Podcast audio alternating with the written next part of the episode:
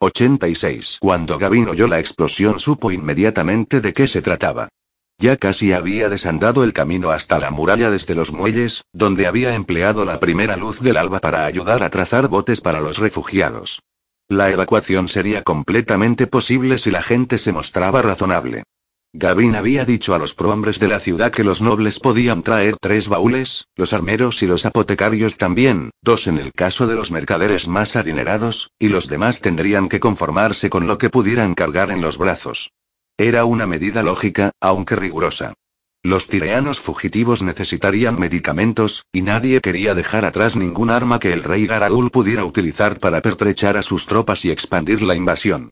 Y si bien a Gavin le dolía favorecer a los ricos en detrimento de los más necesitados, los primeros se llevarían sus fortunas con ellos lejos de la ciudad.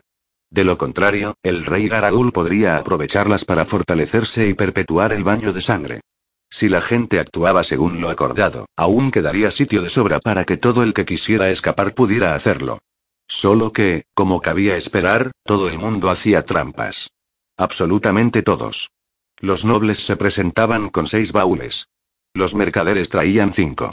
Otros mentían y afirmaban ser armeros y apotecarios cuando no lo eran. Gavin puso al mando al encargado de un gremio de la zona, se fue a trazar las barcazas y al regresar se encontró con que el hombre estaba permitiendo que los miembros de su gremio trajeran equipaje extra.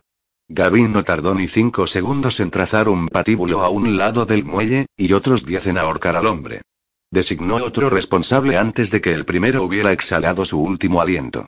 Toma las decisiones a prisa y con tanta ecuanimidad como te sea posible, instruyó Gavin al tonelero cenudo, con la cara picada de viruelas, que estaba ahora al mando. Aunque cometas algún error, recuerda que te respalda toda mi autoridad. Acepta un solo soborno, y me esforzaré por conseguir que tu muerte sea más horrenda que la de tu antecesor. Dicho lo cual, se fue. No tenía tiempo para eso. Se encontraba al pie de la muralla cuando oyó la explosión. Era exactamente lo que se había temido. Ese era el motivo de que hubiera creado la muralla de agua brillante. Con tantos hogares y comercios adosados al muro, defenderse de los enemigos del exterior era difícil, pero defenderse de los del interior sería tarea imposible. Cualquiera que poseyera una tienda podía ocultar barriles de pólvora, cavar un pequeño túnel bajo la muralla y encender una mecha. Podrían actuar en el más estricto anonimato, sin que nadie los interrumpiera. Y lo harían. Escoltado por la Guardia Negra, Gavin hundió los talones en los flancos de su caballo. Pero no se dirigió a la brecha. Un boquete en el muro era un trofeo, naturalmente, pero enseguida atraería a los defensores, y quizá no fuera bastante para permitir el acceso de todo un ejército. Podría convertirse en un callejón sin salida, un matadero. Era preferible aprovechar la distracción causada por esa brecha para abrir una puerta en otra parte. Gavin envió mensajeros a la puerta de la vieja y a la puerta de la amante, y puso rumbo a la puerta de la madre. En lo alto de la muralla se tropezó con el general Corban Danavis y su séquito. Sin duda Corban se disponía a dirigir personalmente la defensa de la brecha del muro.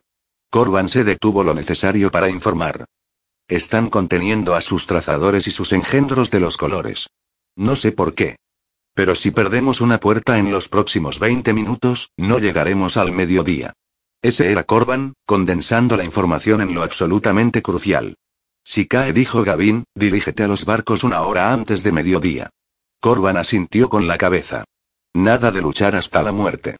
Gavin le dio una palmada en el hombro y el general prosiguió su camino. Desde lo alto de la puerta, Gavin observó la masa enfervorizada del otro lado. Prácticamente nadie seguía disparando contra los invasores desde las almenas, pero el ejército embestía como una bestia ciega, extendiendo sus negras zarpas hacia la pared. Muchos de los hogares del exterior de la muralla habían sido demolidos en apenas unas horas, pero entre los que quedaban en pie, el ejército había encontrado aquellos que se podían escalar más fácilmente. En media docena de puntos, un reguero constante de hombres se encaramaban al muro y se trababan con los defensores recién incorporados. A lo lejos, los hombres del rey Garagul estaban emplazando sus morteros. Demasiado tarde, en realidad. No tenía ningún sentido que bombardearan la ciudad ahora, cuando probablemente tan solo conseguirían matar a tantos de los suyos como defensores. Sin embargo, ya estaban cargando los morteros. Gavin había descubierto que a muchas personas les gustaba mantenerse a una distancia prudencial de la batalla, pero también les gustaba poder decir que habían participado en ella.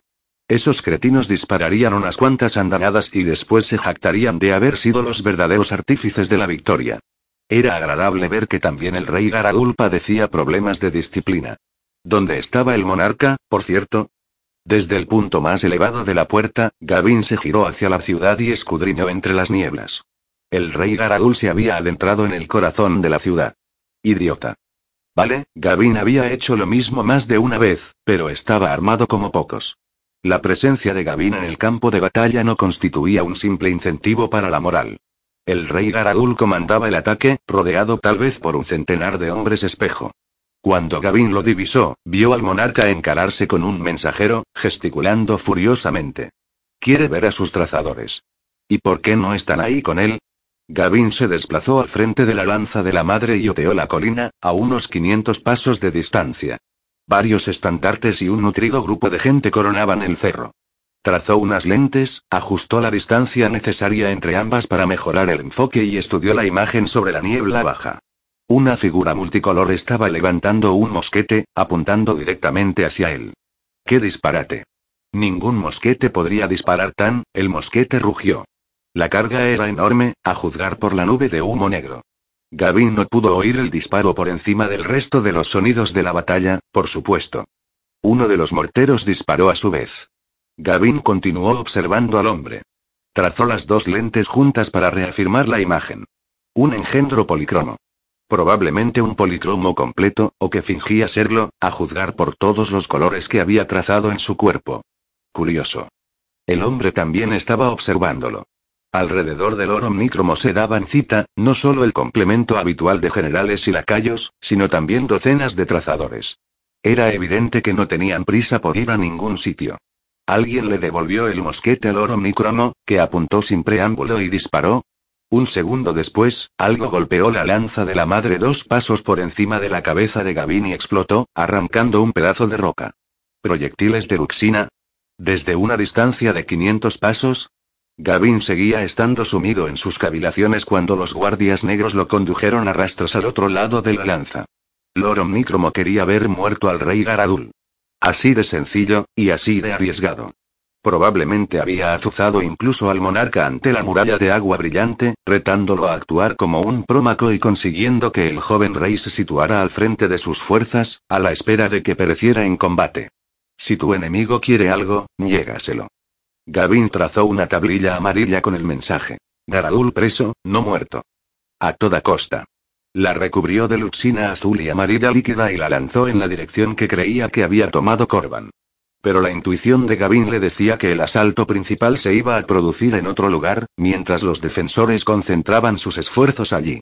A la puerta de la vieja ordenó a sus guardias negros. Deprisa. 87. Carris recogió una segunda espada de manos de un hombre que estaba tendido en el suelo, desangrándose por la herida que tenía en el estómago. No sabía para qué bando combatía, ni le importaba. La ciudad olía a pólvora, a cloaca, a sudor, era la clase de hedor que se adhiere a las armaduras de cuero y no se va nunca. Mientras corría, trazó una fina pátina de luxina verde sobre las espadas, la selló, la recubrió de luxina roja y selló esta a su vez. Toda la zona era un entramado de callejones. Los edificios se encontraban distribuidos al azar, con la aparente intención de fastidiar a los vecinos, e imposibilitaban ver nada en línea recta. La buena noticia era que eso impediría que el rey Garadul amasara allí a sus hombres en gran número. La mala noticia era que, ¡ay, mierda! Carris dobló una esquina y estuvo a punto de estamparse contra tres hombres espejo, perdidos, asomándose a los distintos callejones y aparentemente a punto de iniciar una discusión sobre qué camino seguir. Carris los embistió antes de que ninguno de ellos pudiera reaccionar. Lanzó todo su peso contra el más bajito, que tenía los pies plantados con firmeza en el suelo, y consiguió frenarse y hacerle perder el equilibrio. Se giró mientras trazaba un arco escarlata con la espada que empuñaba en la mano izquierda. El segundo hombre espejo intentó levantar la espada para protegerse, pero demasiado lento, sin la menor posibilidad. La hoja de Carris traspasó su guardia y se enterró en su cuello por encima del gorjal. El corte no era muy profundo, pero sí lo suficiente, y letal. La luxina roja salpicó el exterior de su armadura, y cuando Carris retiró el arma de un tirón, el interior se salpicó de sangre roja a juego. Permaneció en pie, pero para Carris ya estaba muerto. Entre la colisión con el primer hombre espejo y el degollamiento del segundo, Carris había perdido de vista al último. Giró sobre los talones, agazapada, bloqueando con ambas espadas, la izquierda abajo, la derecha arriba en una presa invertida. La estocada habría traspasado directamente la débil guardia de su mano derecha si antes no se hubiera agachado. En vez de eso, el canto de su propia arma le pegó un golpe en el hombro. No sabía si se había cortado. ¿Qué clase de imbécil se mete en una pelea sin armadura? Se levantó con una maniobra agresiva, pero el hombre espejo detuvo su ataque. A continuación, abrió los ojos de par en par. Una lenta oleada de luz roja los bañó a ambos. Su espada había arrancado chispas de la de Carris, inflamando la luxina roja, y no solo en su espada. Allí donde los dos filos habían chocado, la espada del hombre espejo había raspado también la luxina roja, y las mismas chispas le habían prendido fuego. Carris se había propuesto reservar las llamas para más tarde, pero también podía sacarles partido ahora.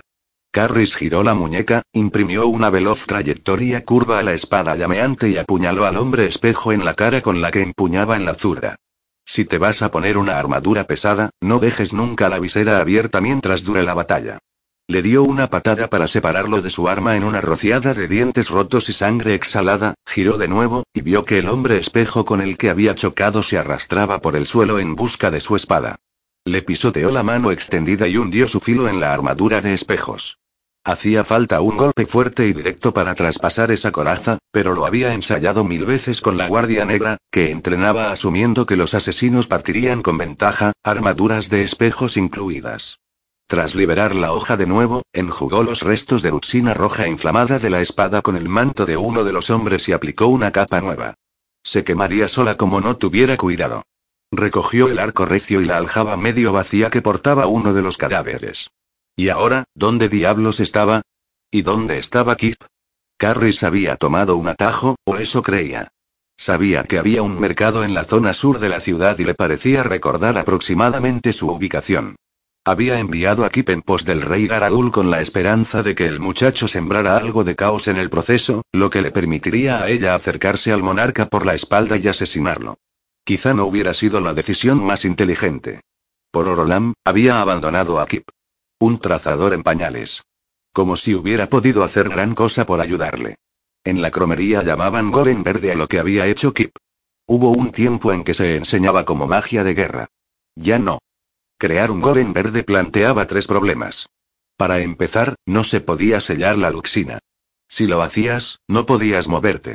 Algunos trazadores lo resolvían creando grandes placas selladas y soldándolas juntas con luxina verde abierta.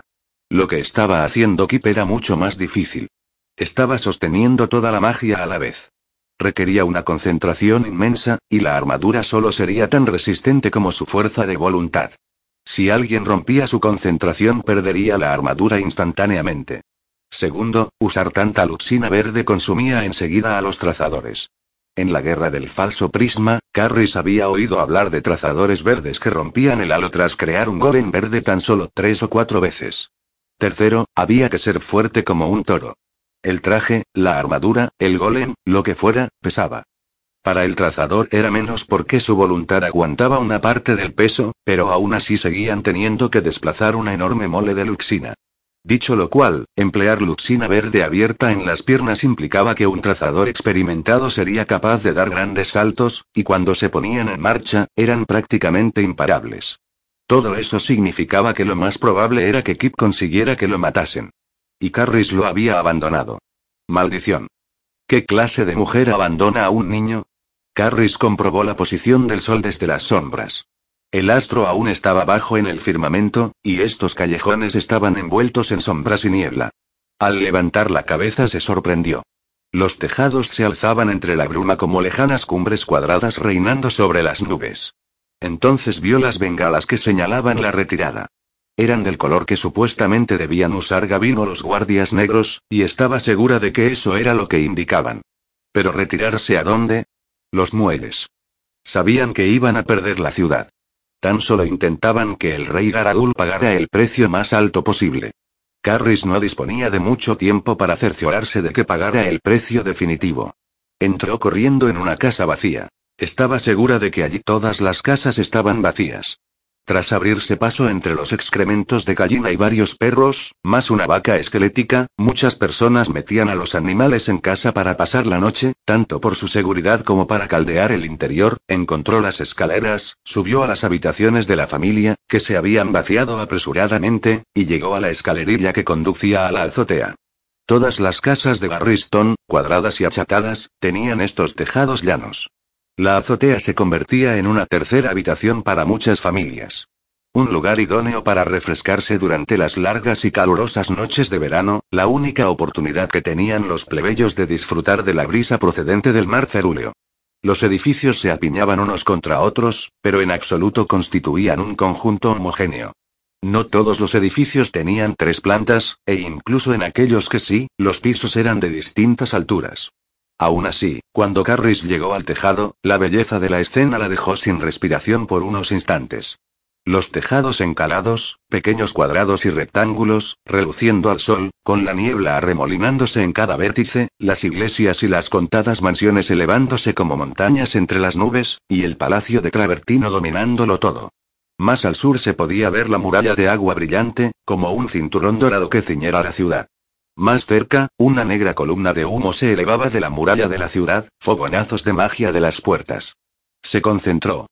Encontró el mercado que estaba buscando. La niebla le impedía ver lo suficiente para saber si su intuición había sido acertada.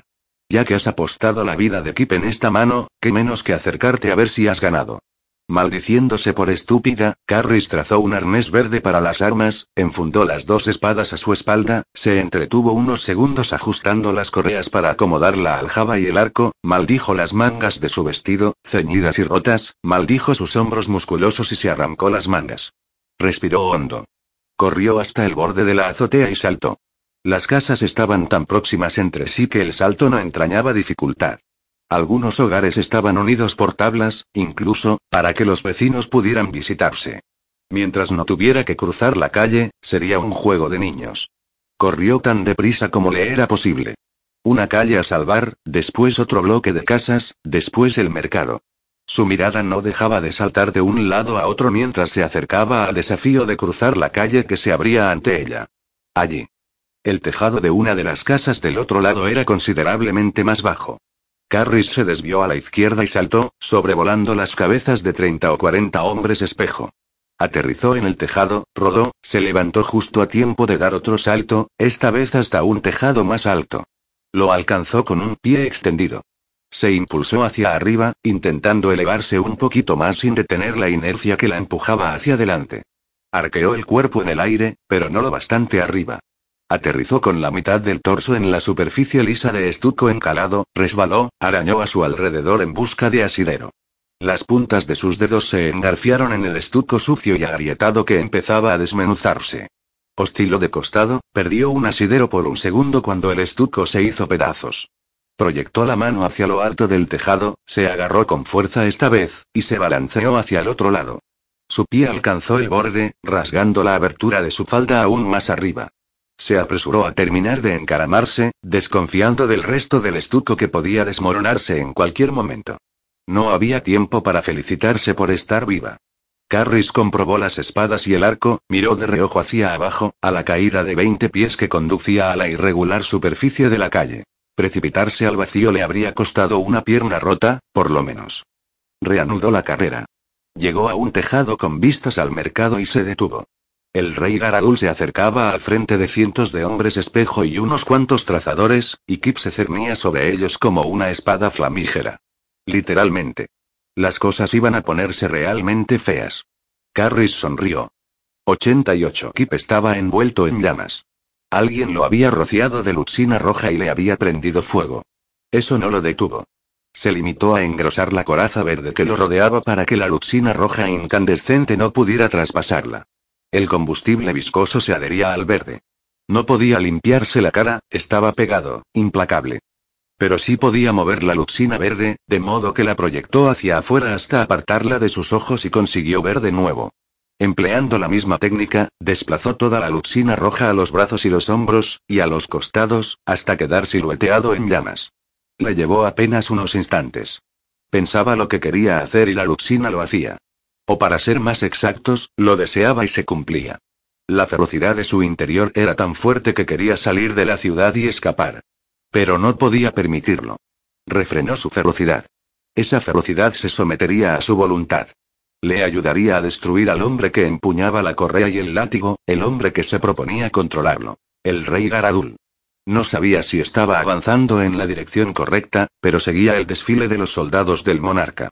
El propio Kip era como un faro incandescente en medio de la niebla de la mañana. Pero la luz le entorpecía la vista.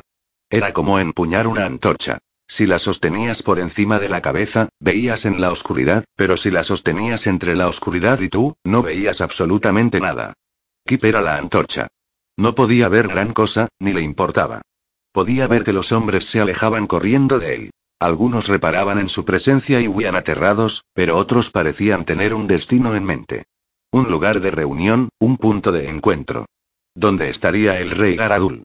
Kip dobló una esquina como una exhalación y se estrelló contra las espaldas de media docena de soldados. Ellos no lo habían visto venir, y él no podía parar. Los arrolló en medio de una vorágine de gritos, carne quemada, maldiciones y sangre mientras se esforzaba por no caer sin dejar de pisotear brazos y piernas.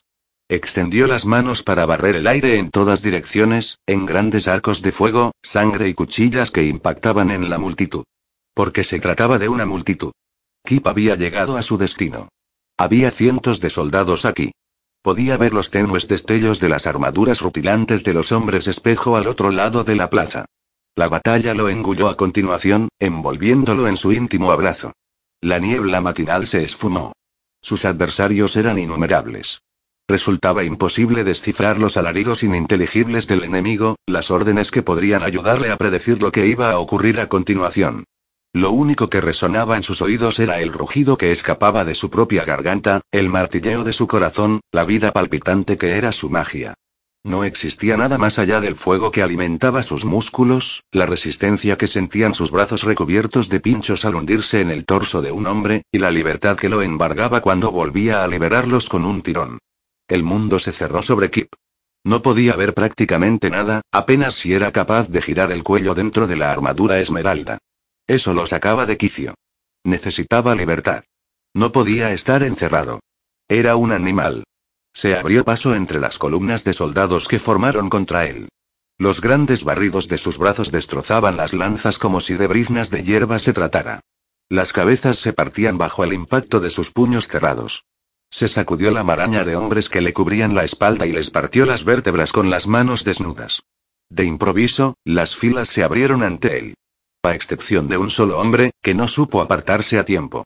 Kip vio a veinte mosqueteros repartidos en dos hileras. La primera estaba de rodillas, la segunda de pie, y todos los mosquetes lo apuntaban a él. Alguien gritó con voz imperiosa. Kip miró al hombre que se interponía entre los mosqueteros y él. El hombre también había oído la orden y sabía lo que significaba. Kip vio como el pánico se adueñaba de su expresión. Los mosqueteros dispararon una andanada. El fuego y el humo saltaron de los mosquetes rugiendo como leones emboscados. Kip vio al hombre prepararse para recibir el impacto casi al mismo tiempo que se desplomaba sin vida. Las balas de mosquete lo golpearon como puños, impactando a la vez muchas de ellas, y algunos instantes después, embistiéndolo como un ariete. Sus pies se separaron del suelo. Se elevaron vítores a su alrededor. La cabeza le daba vueltas y sintió como la luxina verde se reblandecía sobre su cuerpo. No. Puedo soportar el castigo. Ese es mi don. Ese es mi talento. Un mosquetero se acercó corriendo hasta él, le apuntó a la cabeza con un trabuco. Algo pasó volando junto a la cabeza del hombre, una flecha. Pero falló. Kip agarró la boca del trabuco y tiró hacia sí, la apoyó en su frente e introdujo luxina verde a presión en el cañón. La recámara explotó cuando el hombre apretó el gatillo.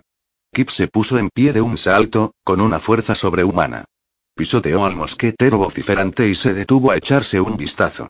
Podía ver las balas de plomo del mosquete, aplastadas, dentro de su armadura verde. Como si hubieran impactado contra un árbol. Los proyectiles habían penetrado, pero habían sido detenidos. Kip se rió, prácticamente al borde de la locura. Era a prueba de balas. Ignorando a los mosqueteros, varios de los cuales se alejaban corriendo mientras los demás recargaban desesperadamente, atareados con sus baquetas y sus cuernos de pólvora, intentando prepararse para realizar otro disparo, Kip buscó al rey Garadul con la mirada. Estos hombres no eran ninguna amenaza. No podían frenarlo. Pero no veía nada. De modo que reunió Luxina verde a su alrededor y se hizo más alto. Así de fácil. Y allí estaba. Rodeado de hombres espejo, a lomos de su caballo, el rey Garadul gritaba a la trazadora que tenía a su lado, señalando a Kip. La trazadora tenía la piel azul, resplandeciente, pero mientras preparaba su magia algo cayó del cielo a gran velocidad. La mujer abrió las manos, inertes, y el azul escapó de ella y formó un charco en el suelo. Se cayó de la silla. El rey Garadul enmudeció de repente, miró a su alrededor. La trazadora que tenía al otro lado, una roja, se desplomó de la silla a su vez. Esta vez Kip, y todos los hombres espejo, siguió la trayectoria de la flecha hasta su origen. Una azotea. Carris, esbelta, musculosa, cubierta de sangre, vestida con meros jirones de tela y preparando otra flecha. Uno de los hombres espejo se abalanzó sobre el monarca para arrojarlo al suelo. La tercera flecha de Carris traspasó la greba de un hombre espejo y le clavó la pierna al caballo. El corcel enloqueció, encabritándose, derribando a media docena de hombres espejo y arrollándolos antes de perder el equilibrio y aplastar a su jinete. Kip ignoró el caos. Ya había encontrado su objetivo. Podía sentir que sus fuerzas se tambaleaban. Tenía que hacerlo ahora. No dispondría de otra oportunidad. Cargó hacia adelante, provocando una estampida de hombres y mujeres a su paso, alcanzando gradualmente el máximo de su velocidad. Estoy loco. Kip se rió. Si esto era la locura, bienvenida fuera. Colisionó con las primeras filas de hombres espejo antes de que todos hubieran dejado de mirar a Carris. Algunos estaban de espaldas, otros montados a caballo, aún otros habían bajado de sus sillas y algunos seguían intentando desenfundar o recargar sus mosquetes para disparar contra la asesina del tejado. Kib derribó a un caballo, arrolló varios cuerpos, desvió estocadas carentes de fuerza.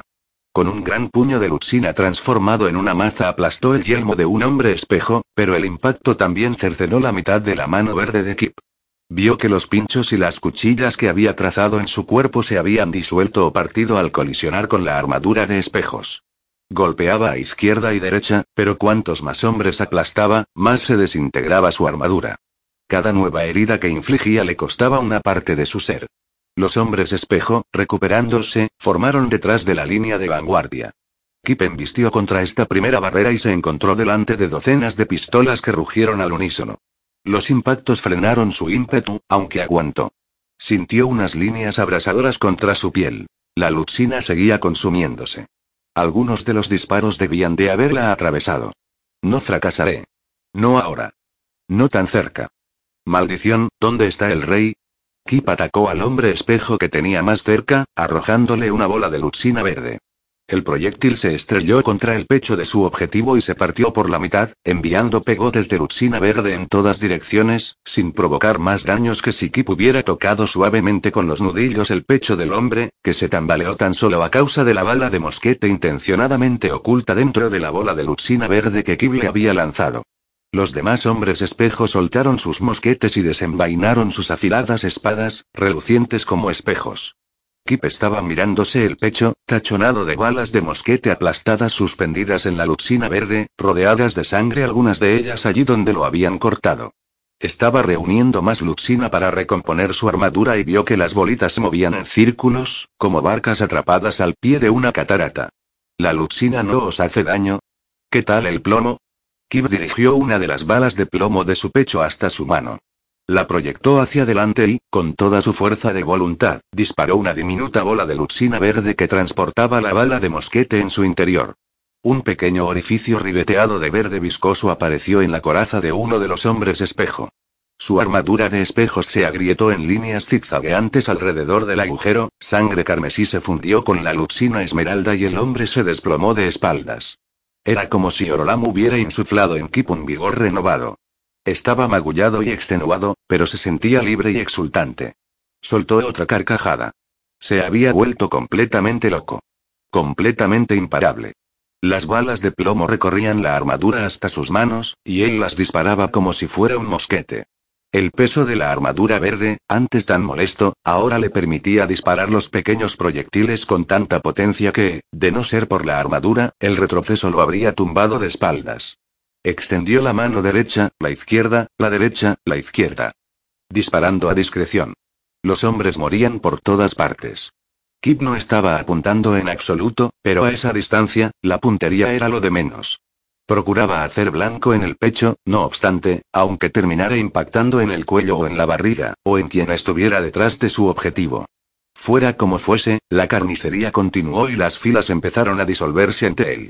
Acabó con todas las balas de mosquete de su pecho y encontró más en su espalda y sus brazos, mientras seguían añadiéndose más. Abrió un surco sangriento entre los hombres espejo.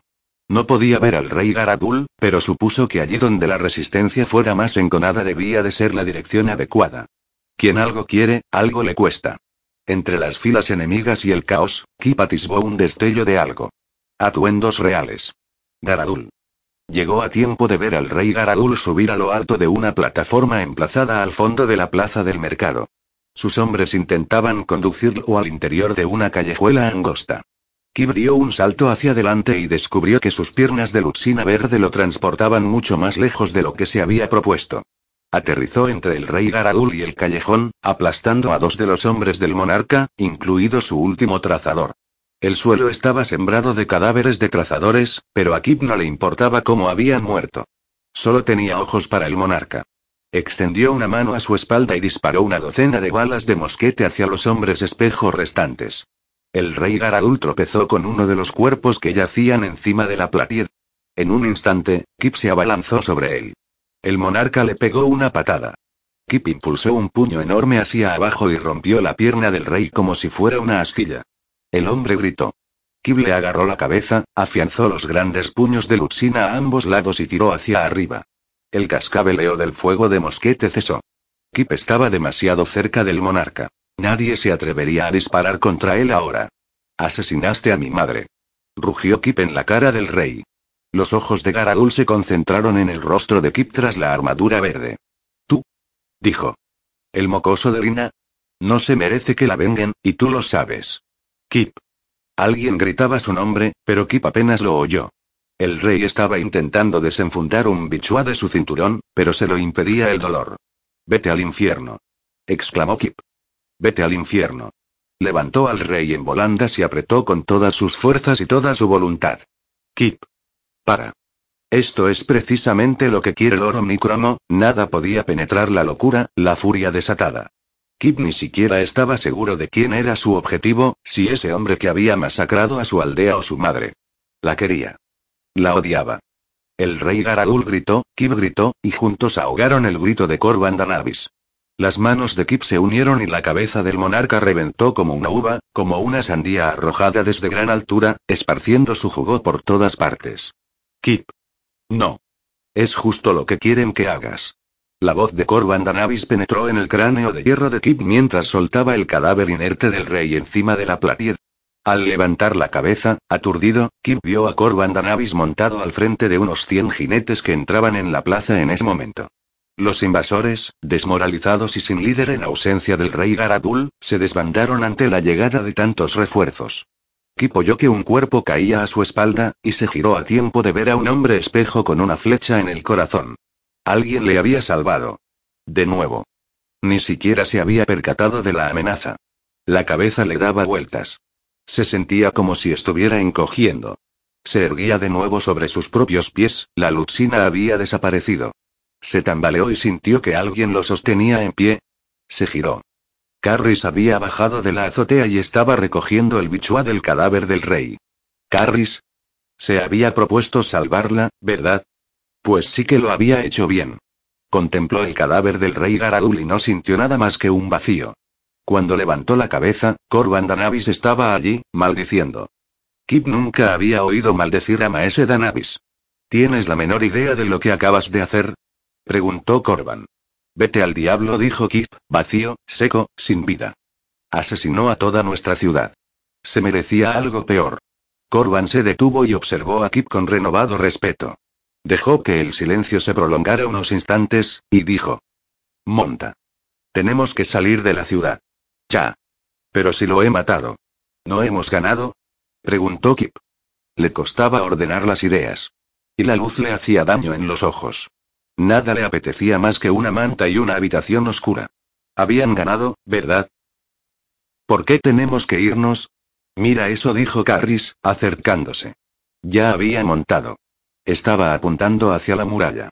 Loro Micromo se erguía en lo alto de la puerta de la madre, a unos 400 pasos de distancia, y cuando habló, valiéndose de algún truco de magia, todos pudieron oírlo perfectamente.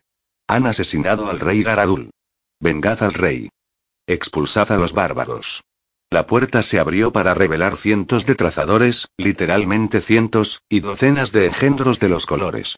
Los seguían miles de soldados. Por eso tenemos que irnos, concluyó Carris.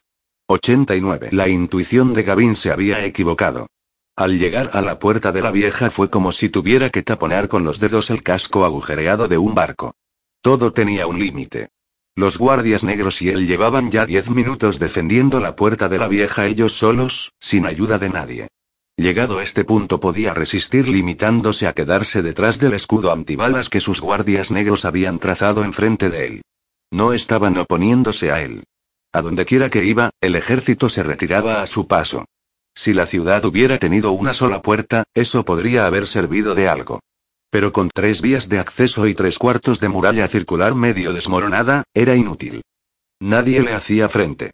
Los hombres se limitaban a apartarse y esperar. Aunque contuviera a estos soldados eternamente, el resto del ejército sencillamente entraría por las otras puertas. Las cuales, sin duda, debían de haber caído ya a estas alturas. Su adversario era astuto. No pensaba malgastar fuerzas atacando a Gavin. El tiempo se encargaría de concederle la victoria, de modo que prefería ahorrar fuerzas. No había necesidad de precipitarse. Sus tropas rodearían a Gavin y avanzarían por donde él no estuviera. Así, Gavin no podría hacer nada, ni corriendo de un lado a otro hostigando a un rival que rehuía el combate, ni aislándose del grueso de su ejército, momento en el que Loro Micromo sacrificaría tantas vidas como considerara preciso para matarlo. O para apresarlo. El soldado que Gavin llevaba dentro estaba furioso. Durante la guerra, él se habría lanzado a la yugular. ¿Querían abrirle paso? Habría ido a por el rey, lo habría matado, y al diablo con las consecuencias. Esa acción lo pondría en el mayor de los peligros, pero le daría igual. Motivo por el cual la fortuna sonríe a los jóvenes. Resopló. Si lo mataban, los refugiados no llegarían ni a dos leguas del muelle. Maldiciendo, Gavin trazó las bengalas que señalaban la retirada y las lanzó a las alturas. ¿Noticias del muelle? preguntó. No, señor. Gavin no esperaba que ningún mensajero lograra encontrarlo, pero aún así habría estado bien. En marcha. Un guardia negro rojo extendió un grueso manto de luxina roja sobre la brecha de la puerta y le prendió fuego mientras Gavin daba media vuelta y empezaba a correr. Habían perdido a los caballos antes y no tenían ninguno de repuesto. Los caballos que no estaban acostumbrados al fuego de mosquete y la magia a menudo eran más peligrosos que útiles para sus jinetes. Además, viajar a caballo lo convertía a uno en un blanco perfecto para los mosqueteros y los trazadores. La ciudad no era tan grande. ¿Irían a pie? Resultaba extraño correr por una ciudad desierta.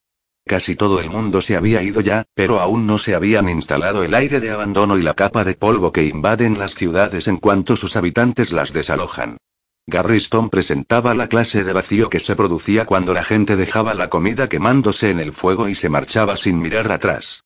El olor a quemado no se había disipado aún. De hecho, tenían suerte de que nadie hubiera incendiado la ciudad. Calles vacías. Hogares vacíos. Macetas con flores abandonadas en los alféizares de las ventanas, sin marchitar todavía.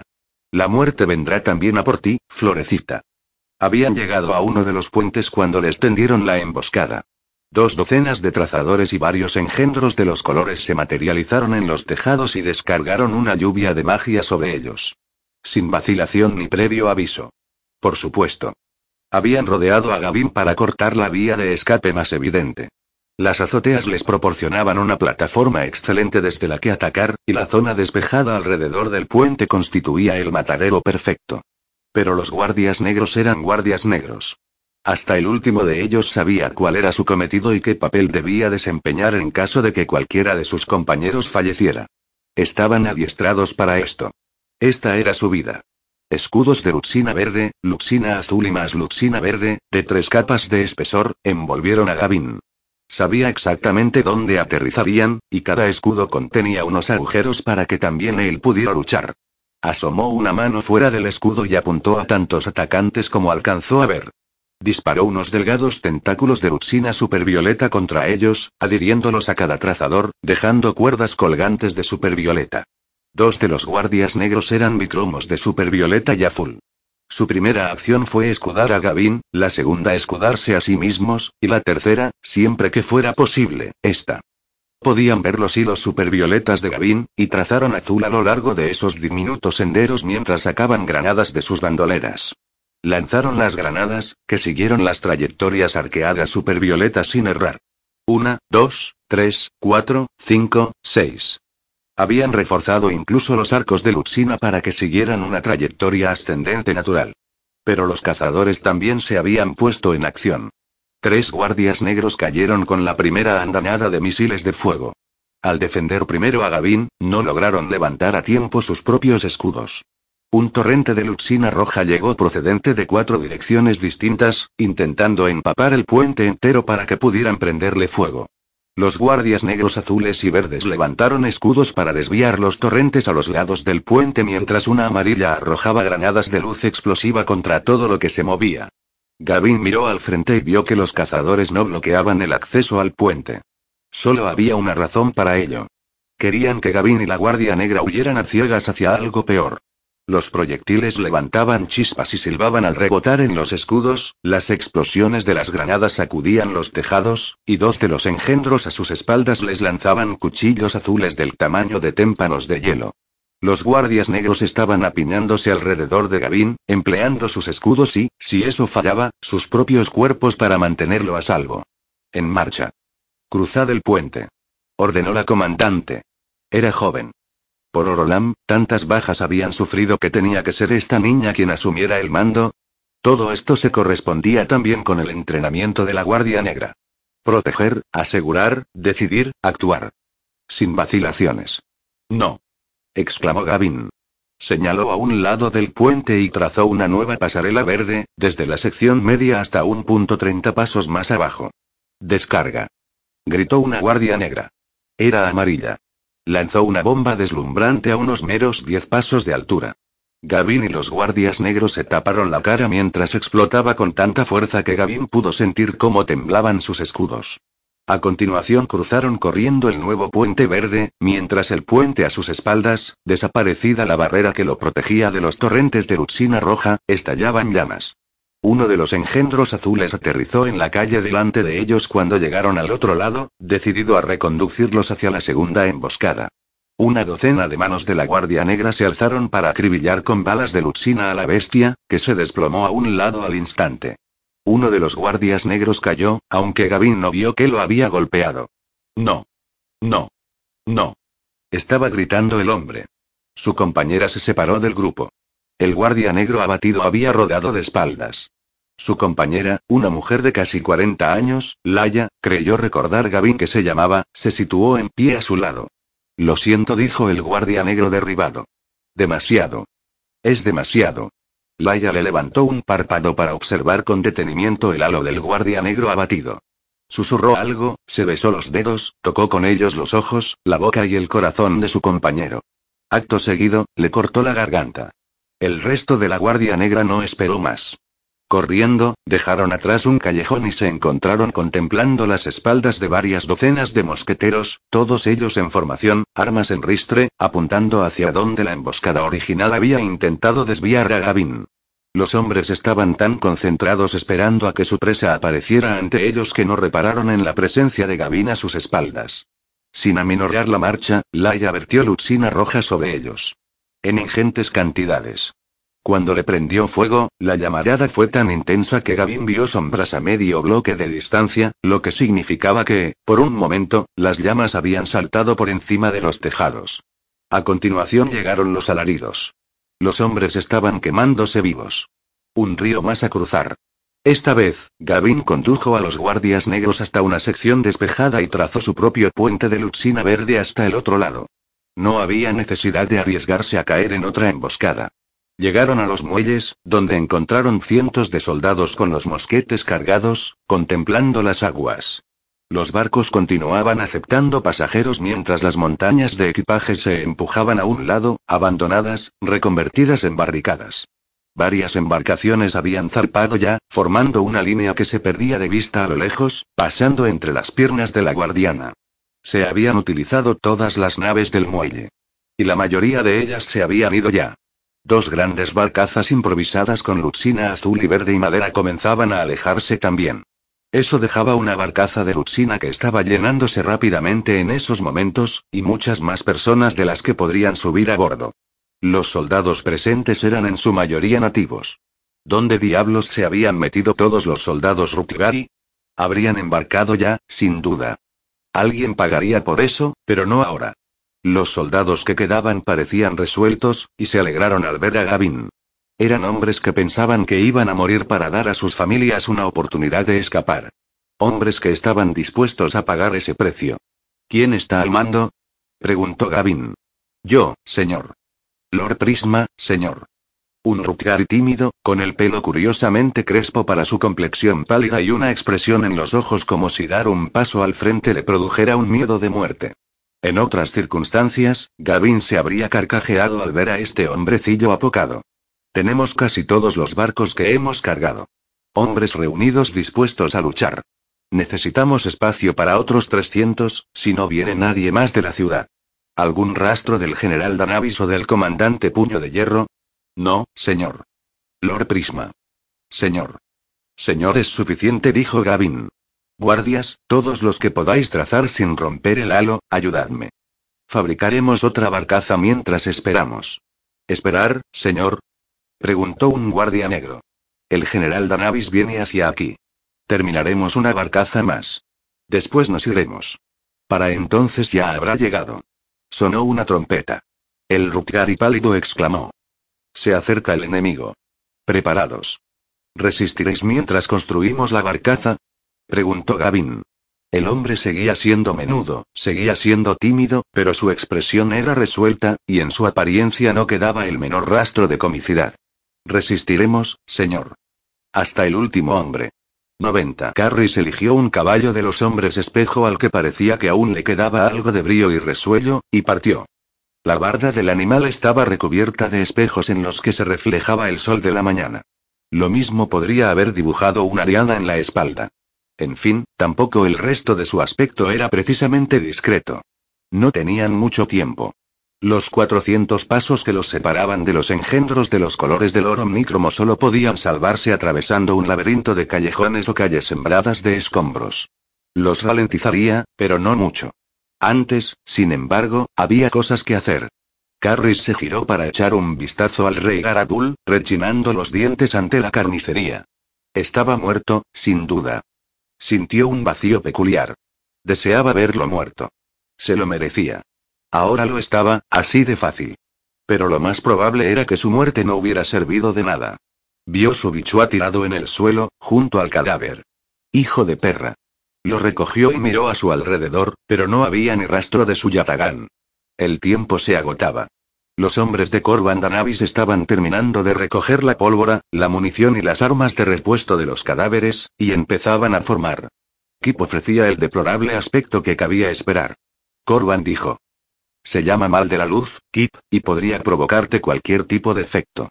Dejarte tan indefenso como un cachorrito o tan fuerte como un demonio marino. He visto a hombres pudorosos arrancarse la ropa porque no soportaban que nada les tocase la piel. Y mujeres recatadas que, en fin, eso ahora no tiene importancia. Eh, que solo fue aquella vez, protestó Carris mientras ensillaba. En la medida de lo posible, convenía que un trazador no se refugiara demasiado en sí mismo tras haberse excedido con la magia. Corban se rió. No sé si alguna vez se te podría calificar de rescatada, Carris Roble Blanco. Dejó que su mirada se deslizara por la pierna de Carris. Hoy seguro que no. Carris siguió la mirada de Corban. Ups. Había conseguido abrir la raja de su vestido prácticamente hasta la cadera, y estar sentada a horcajadas en un caballo no ayudaba. En fin, ¿qué podía hacer? ¿Ir a cambiarse? Se acabó el descanso. Gritó Corban a sus hombres. Nos vamos a los muelles. Mantened el ritmo o morid.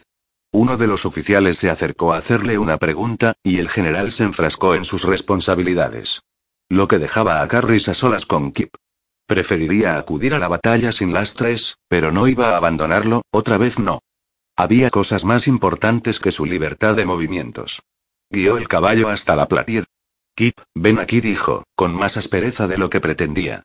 El muchacho, visiblemente aturdido, se encaramó a lo alto de la silla y partieron. Al principio, Carris pensó que iban a escapar limpiamente. Entonces llegaron al puente.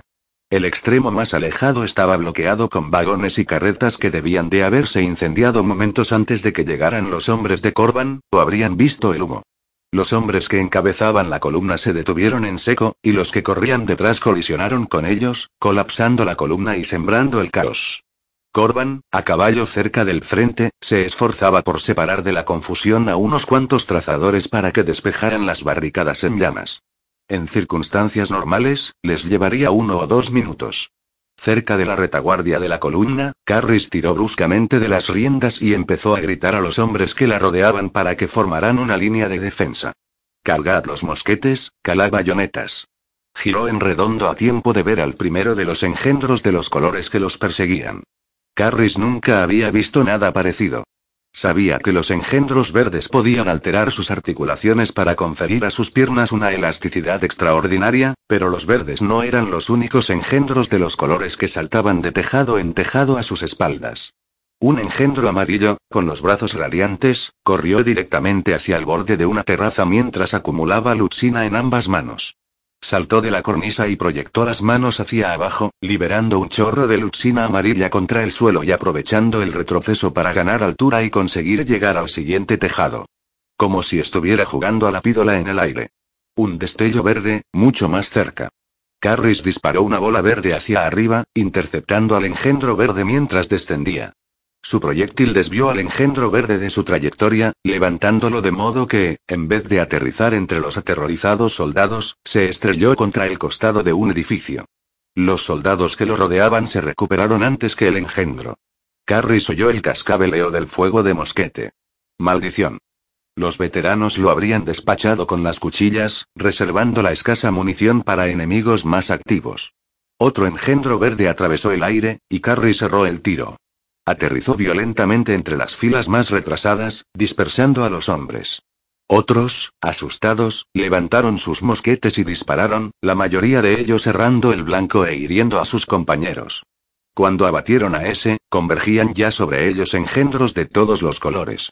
El ejército del oro omnícromo estaba doblando una esquina, a menos de 300 pasos de distancia, trotando, ganando velocidad para lanzar una carga. Media docena de los trazadores rojos y subrojos de Omnicromo viajaban a caballo. Se acercaron a 200 pasos de distancia y dispararon grandes misiles incendiarios contra los hombres de Corban, masificados y encajonados. Un engendro azul, todo aristas y cuchillas relucientes, fue el siguiente en cruzar los tejados a la izquierda. Una subroja estaba saltando de azotea en azotea a la derecha, calva, con el cuerpo literalmente en llamas. De la nada, un trazador enorme cayó en mitad de la calle directamente enfrente de Carris, de espaldas a los hombres de Corban. Se irguió con los brazos extendidos, como si estuviera sosteniendo unas cuerdas y esperara un cargamento pesado. Sus brazos se proyectaron bruscamente hacia afuera mientras el engendro azul y la subroja se abalanzaban al ataque. Ambos engendros de los colores se convulsionaron violentamente cuando se tensaron las invisibles correas de luxina supervioleta que les teñían el cuello. El cuerpo del engendro azul adoptó una posición horizontal de repente cuando toda la luxina que contenía se diluyó en un instante ante la pérdida de concentración. Se estrelló contra el suelo enfrente de la retaguardia. El engendro subrojo, sin la ventaja de una armadura azul alrededor del cuello, apenas si cambió de dirección. Su cuerpo aterrizó en el siguiente tejado y se desplomó, mientras su cabeza llameante rodaba por los aires directamente hasta el río. El trazador que los había salvado miró atrás de reojo para cerciorarse de que los engendros de los colores hubieran muerto. Carris se quedó sin aliento. Era Tep, el mismísimo oso púrpura, el héroe de la guerra del falso prisma.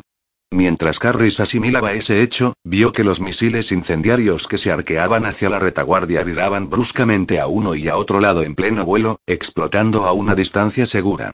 Otro engendro verde al que ni siquiera había visto se estrelló contra el suelo, acribillado de cuchillos de luxina azul. Carris vio a Elelep Corcin, con la piel encendida de azul, saliendo de un callejón. Nosotros os guardamos las espaldas. Marchaos. exclamó una mujer. Carris se giró para ver al menos una docena de trazadores en pie en lo alto de la última azotea. Era como si Carris se hubiera adentrado en una galería de héroes. La mujer que había gritado era Samila Saye. Junto a ella se encontraba de hoja caída, con la piel envuelta en enredaderas de luxina verde pura. Manos llameantes se erguía en la esquina del edificio, proyectando un raudal incesante de bolas de fuego con cada mano. A su derecha, las hermanas Tala y Tairi. Un talón Jin cubierto de sangre, con el brazo izquierdo inutilizado, se reunió con Usef Tep en la calle. Y otros que Carris reconocía de su juventud, o que habían luchado por Dazen y a quienes había oído describir con todo lujo de detalles. Maldita sea. Es muchacho y tú sois los únicos que podéis salvar a Gavin. Cógelo y largaos de aquí de una vez. Chilló Samila Saye, echando chispas por los ojos. Los hombres de Corban avanzaron cuando cayeron las barricadas. Carris sintió a Kib revolverse detrás de ella. El ejército del oro omnícromo era como una marea imparable. Carris espoleó al caballo, mirando tan solo de reojo por encima del hombro a la conflagración mágica que rugía a su espalda. Fue suficiente. Todos los hombres de Corban llegaron al otro lado del puente. A partir de allí, fue una trepidante carrera en línea recta hasta los muelles. Carris llegó con el último grupo. Corban, al frente, se dirigía hacia Gavin, que estaba al borde del muelle. Al parecer estaba trabajando, trazando barcazas. Alguien alertó a Gavin, y Carris vio a este lanzar una de sus características sonrisas torcidas en dirección a Corban. Y en ese momento Carris lo supo. Fue como si le hubieran dado un mazazo. Se le formó un nudo en la garganta. Todas las piezas encajaron en su sitio. Mil piezas acumuladas a lo largo de los últimos 16 años, y unas pocas reunidas en el transcurso de los últimos días. Esa sonrisa. La palmadita en el hombro de Corban esa misma mañana, en la muralla. Si Carris no llevara más de una década en la Guardia Negra, no lo habría sospechado siquiera. Pero Gavin y Corban deberían odiarse mutuamente. Eso podía explicarse. Eran profesionales, cierto. Tenían motivos para trabajar juntos, de acuerdo. Pero el mando sin fisuras y la obediencia instantánea son el fruto del tiempo y la confianza. ¿Cómo podían confiar el uno en el otro estos hombres? ¿Quién regresa de la guerra convertido en mejor persona? Gavin había dicho. Lo que pone en esa nota, no es verdad. Te juro que no es verdad. ¿Por qué tanto empeño en desmentir algo que sabía que saldría a la luz minutos más tarde? Porque no era mentira. ¡Ay, mierda! 91. Kip salió de su letargo cuando Carris desmontó. Miró de un lado a otro, con los ojos entrecerrados y la cabeza dolorida. Hacía tan solo un momento estaba agarrado a la mujer, preocupado porque, mientras se aferraba a sus brazos, le estaba tocando los senos y Carris iba a pensar que intentaba sobarla. Más que por las explosiones y las llamaradas de magia. Era un cretino con todas las letras. Y antes de darse cuenta habían llegado a los muelles. A Kib le costaba hilvanar los acontecimientos. Primero los hombres estaban plantando cara a Corban, después le daban la bienvenida, y Corban impartió órdenes y se perdió de vista en medio del gentío, hablando con unos y con otros. Kip se sentía al mismo tiempo mareado y fuerte como un oso. Carris maldijo en voz alta, pero no entendía por qué. La mujer tiró de sus brazos, aún cerrados alrededor de su cintura. Kip la soltó, y a punto estuvo de caerse cuando Carris se descolgó de la silla. Volveré a buscarte enseguida. Carris le dio una palmadita en el brazo. De repente, sus facciones adquirieron una nitidez extraordinaria. Como si estuviera viendo a través de ella, como si pudiera entenderla. Parecía, vulnerable. ¿Vulnerable? Carris Roble Blanco. En otras circunstancias, la idea habría hecho reír a Kip. Ahora su concentración era demasiado intensa. Había tensión en la mirada de Carris. Parte de esa preocupación era por Kip, pero la palmada en su antebrazo quería decir, Pronto te pondrás bien. No estaba preocupada por Kip. Su nerviosismo obedecía a otro motivo. Carris se dio la vuelta, y Kip vio cómo cuadraba los hombros. Estos se elevaron, estaba respirando hondo. A continuación, se adentró en los muelles como si se sintiera tan confiada como siempre rodeada de soldados, trazadores, marineros y civiles asustados. A pesar del bullicio, del nerviosismo y de la batalla no tan lejana, la multitud abría paso a esta visión de guerra y belleza. Músculos nervudos y feminidad, la espada de Luxina humeando aún en su espalda, Ojin en los hombros desnudos y el escote, un bichua curvado en el puño, descalza, ondeando al viento los negros cabellos, firmes sus zancadas. Carris se detuvo detrás de un trazador de pelo cobrizo que estaba trabajando en una gran barcaza. Habló. La cabeza del hombre giró de pronto como si se hubiera accionado un resorte. No era un hombre cualquiera. El prisma. Gavin estrechó inmediatamente a Carris en un abrazo enorme. Alivio. Carris tenía el cuerpo rígido, los brazos inmóviles a los costados, aturdida o repelida, Kip no podía saberlo. Luego, lentamente, la crispación que le atenazaba los brazos y los hombros pareció derretirse por etapas. Sus brazos se movieron, se elevaron hasta la espalda de Gavin para devolverle el abrazo. Entonces Gavin vio a Kip. Sorpresa. Soltó a Carris, dijo algo. La mano abierta de Carris restalló contra la mejilla de Gavin. Gavin levantó las manos con las palmas hacia arriba. ¿Qué he dicho? La mirada de Gavin saltó de Carris a Kip, y del muchacho a la barcaza sin terminar a su espalda. Bajó las manos. Kip juraría que la maldición que profirió había llegado incluso a sus oídos. Sintió deseos de encogerse sobre sí mismo. Era como ver pelear a tus padres. Solo quería esfumarse. Se giró hacia la ciudad. Su vista seguía estando intensamente concentrada en una sola cosa a la vez, sacrificando los conjuntos en favor de las partes. El mal de la luz. Sabía que había un ejército allí, delante de sus narices, pero solo veía a un hombre comprobando la mecha de su ar. A otro, con la mitad del bigote chamuscado, jugando con la baqueta de su mosquete, dándole vueltas. Otro más, con la bayoneta calada, usándola para rascarse la espalda y bromeando con sus camaradas como si no sintiera ni pizca de miedo mientras sus ojos, tensos y muertos, proclamaban a voces lo contrario. A un otro, hablando sin cesar a pesar de que nadie estaba prestándole la menor atención.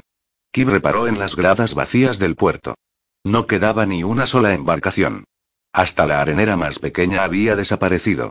En el embarcadero paralelo al suyo, vio a un enorme hombre atezado alcanzado y rodeado por una docena de hombres espejo.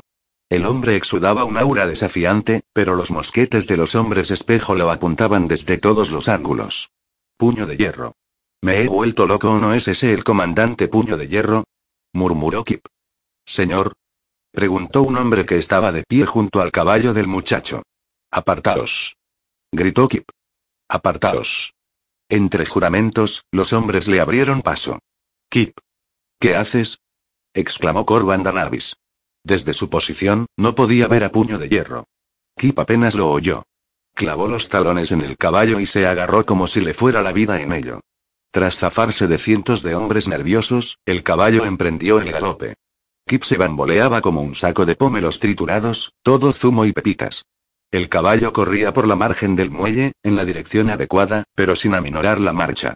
Kip tiró con fuerza de las riendas, pero el caballo tenía el bocado entre los dientes. Y no pensaba aflojar. Los hombres espejo vieron llegar a Kip y gritaron.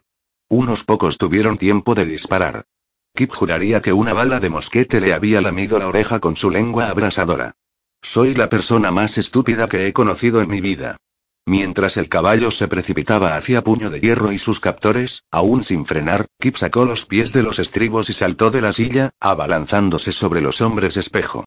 Lo que fuera que había hecho antes con toda la luxina verde que había amortiguado los golpes, esta vez no lo hizo. Calculó mal la distancia y se estrelló contra el suelo con fuerza, rodando una y otra vez, golpeándose contra algo la mano izquierda, abrasada y agrietada. Sintió como si una llamarada se propagara por todas las articulaciones de la mano. Se golpeó la cabeza, resbaló de espaldas, entorpecido por sus ropas, e intentó ponerse de pie. Ante él se extendía la ciudad. No había nadie en esa dirección. Se giró hacia el comandante puño de hierro, se le enredaron los pies, se cayó. Se apoyó en la mano izquierda. Las lágrimas afloraron a sus ojos, incontenibles. Agonía. No. Gritó puño de hierro. Kip se tambaleaba sobre una rodilla, mareado, apoyado únicamente en su torturada mano izquierda. Quería tumbarse de espaldas, demostrar a estos hombres que no era ninguna amenaza, implorarles que le hicieran daño. Me paso más tiempo de espaldas que una chica de alquiler. Basta. Uno de los hombres tenía la bayoneta calada. Avanzaba hacia Kip. Kip se impulsó hacia arriba, con la mano izquierda. El fogonazo de dolor se extendió por todo su brazo. Kip apuntó la mano lastimada hacia el hombre espejo y obligó al fuego a desandar el camino, apoyándose esta vez en la mano sana. Una llamarada rugió y envolvió al hombre, que se asó vivo, inservible su armadura de espejos. Mientras se levantaba con esfuerzo, Kip continuó bañando de fuego a los guardias. Entonces descubrió por qué Corban había dicho que tardaría un mes en trazar tras sufrir el mal de la luz. Su estómago se reveló. Vomitó. No podía mantenerse en pie. Los mareos y la náusea lo derribaron como si le hubieran cortado las rodillas. Su estómago sufrió un calambre tan violento que se dobló por la mitad, ovillándose en posición fetal sin dejar de vomitar, ensuciándose los pantalones. Una vez más, Kip el caballero de blanca armadura consigue no haber servido de nada. Estaba muerto. Sabía que tenía que estar muerto. Los hombres se abalanzaban sobre él y solo había detenido a uno de ellos. Deberían haberlo matado ya. Suelta el resto de la luxina. Te revolverá el estómago otra vez, pero es mejor, te lo aseguro. Ahora, muchacho.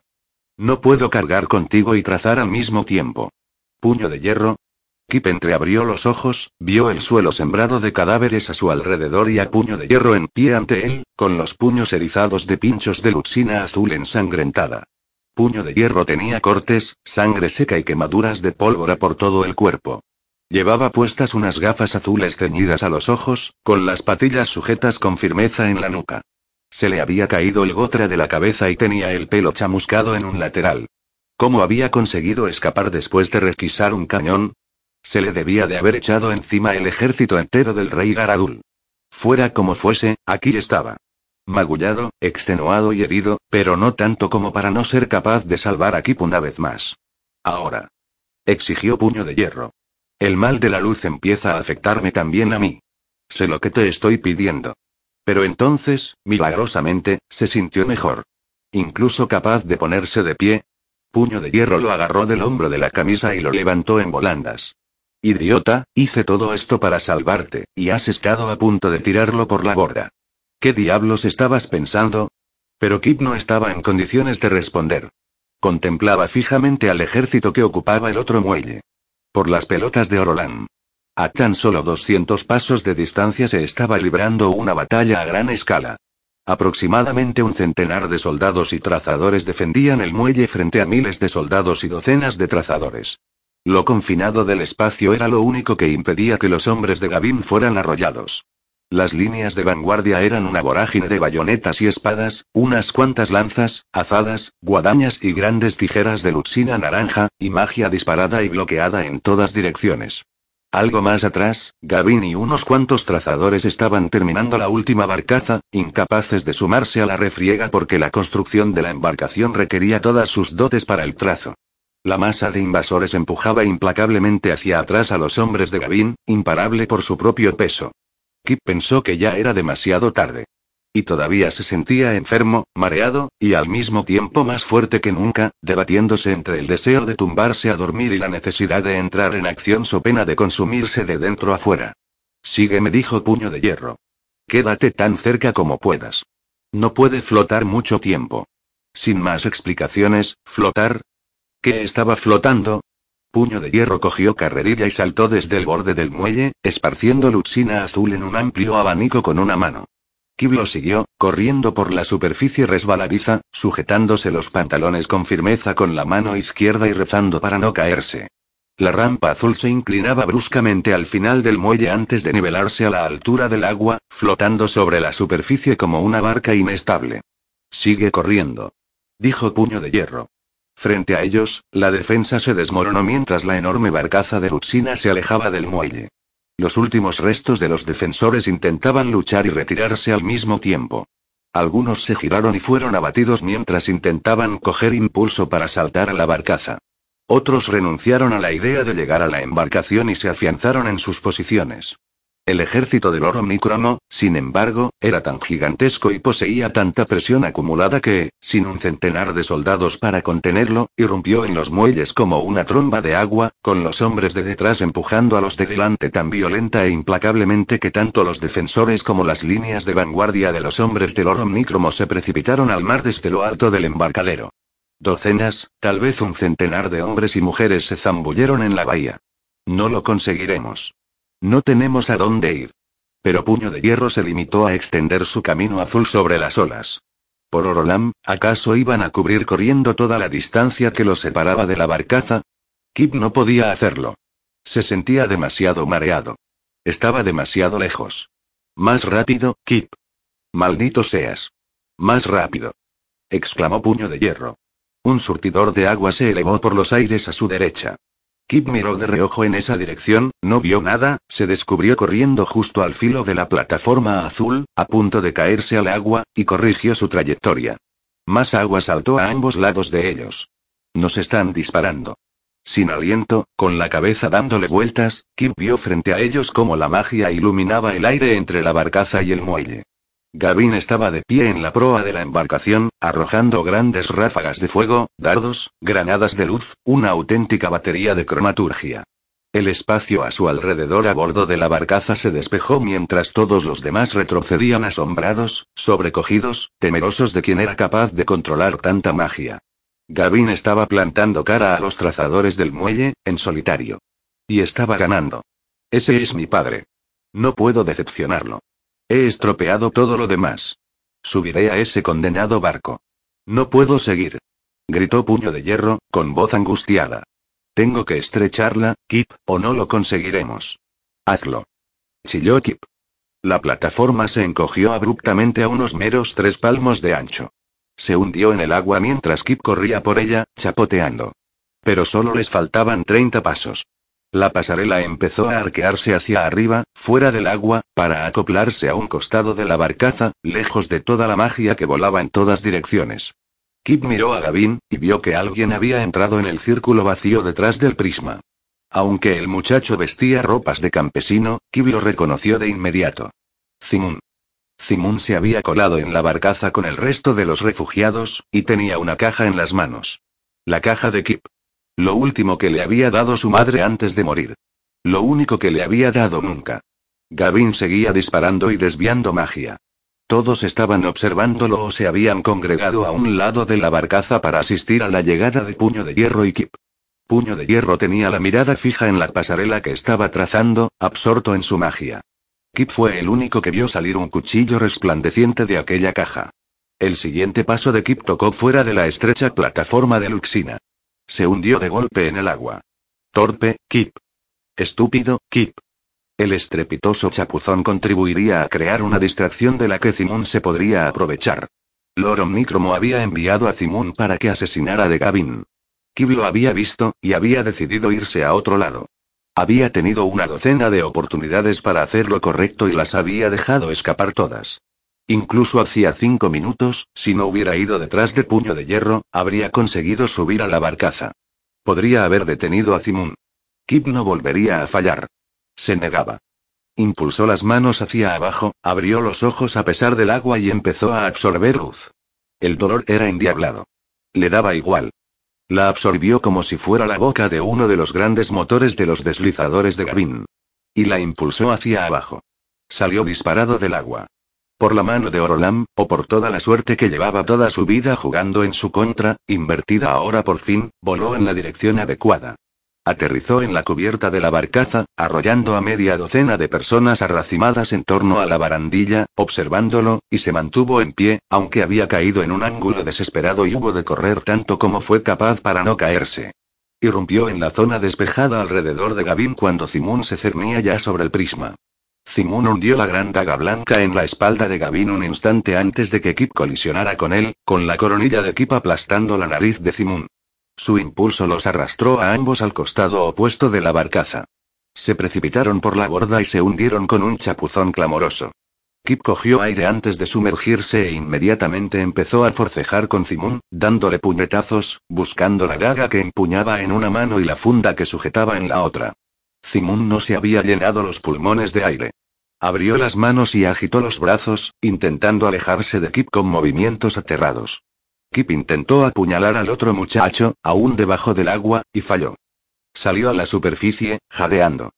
Zimun emergió a cinco pasos de distancia, con la nariz chorreando sangre que se diluía en el agua. Kip oyó gritos detrás de Zimun. Los tiburones habían hecho acto de presencia y agitaban las aguas entre Zimun y los muelles, levantando espuma blanca en su frenesí. Kip. Agarra la cuerda. Agarra la cuerda. Gritó alguien. Un cabo golpeó el agua a su lado. Zimun lanzó a Kip una mirada de reojo cargada de odio y empezó a nadar hacia la orilla. Era buen nadador. Más veloz que Kip. Perseguirlo sería una locura.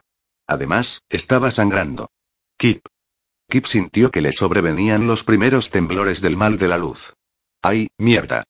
Pero ya había perdido la daga una vez. Lo era todo. No volvería a perderla. Meciéndose con las olas, intentando no fijarse en la veintena aproximada de aletas que cortaban el agua en dirección al muelle, enfundó la daga y se la guardó dentro del pantalón. Solo entonces agarró la cuerda. Por suerte había un lazo en el extremo. Kip consiguió pasárselo por encima de la cabeza antes de sufrir la primera arcada. No tenía nada en el estómago, por lo que se limitó a jadear entrecortadamente mientras la barcaza lo remolcaba hasta que los hombres de cubierta pudieran izarlo fuera del agua. Suelta el resto de la luxina, Kip estaba diciéndole a alguien. No puedo, no puedo. Sabía que iba a ser una tortura. No podía soportar más el dolor. Ni siquiera podía abrir los ojos. Vamos, Kip, hazlo por mí, dijo con delicadeza Gavin. Kip liberó los últimos restos de luxina. Lo último que sintió fue el dolor que le atravesaba la cabeza, lanzas de luz que desterraron las tinieblas, tan solo para dejar más a su paso. 92. El prisionero había sucumbido por completo a la fiebre. El corte que se había practicado en el pecho y los cabellos mugrientos con los que había taponado la herida se habían encargado de ello. Muerte o libertad. Había llegado el momento. Intentó ponerse de pie, sin éxito. Temblaba demasiado. Tal vez había esperado demasiado tiempo.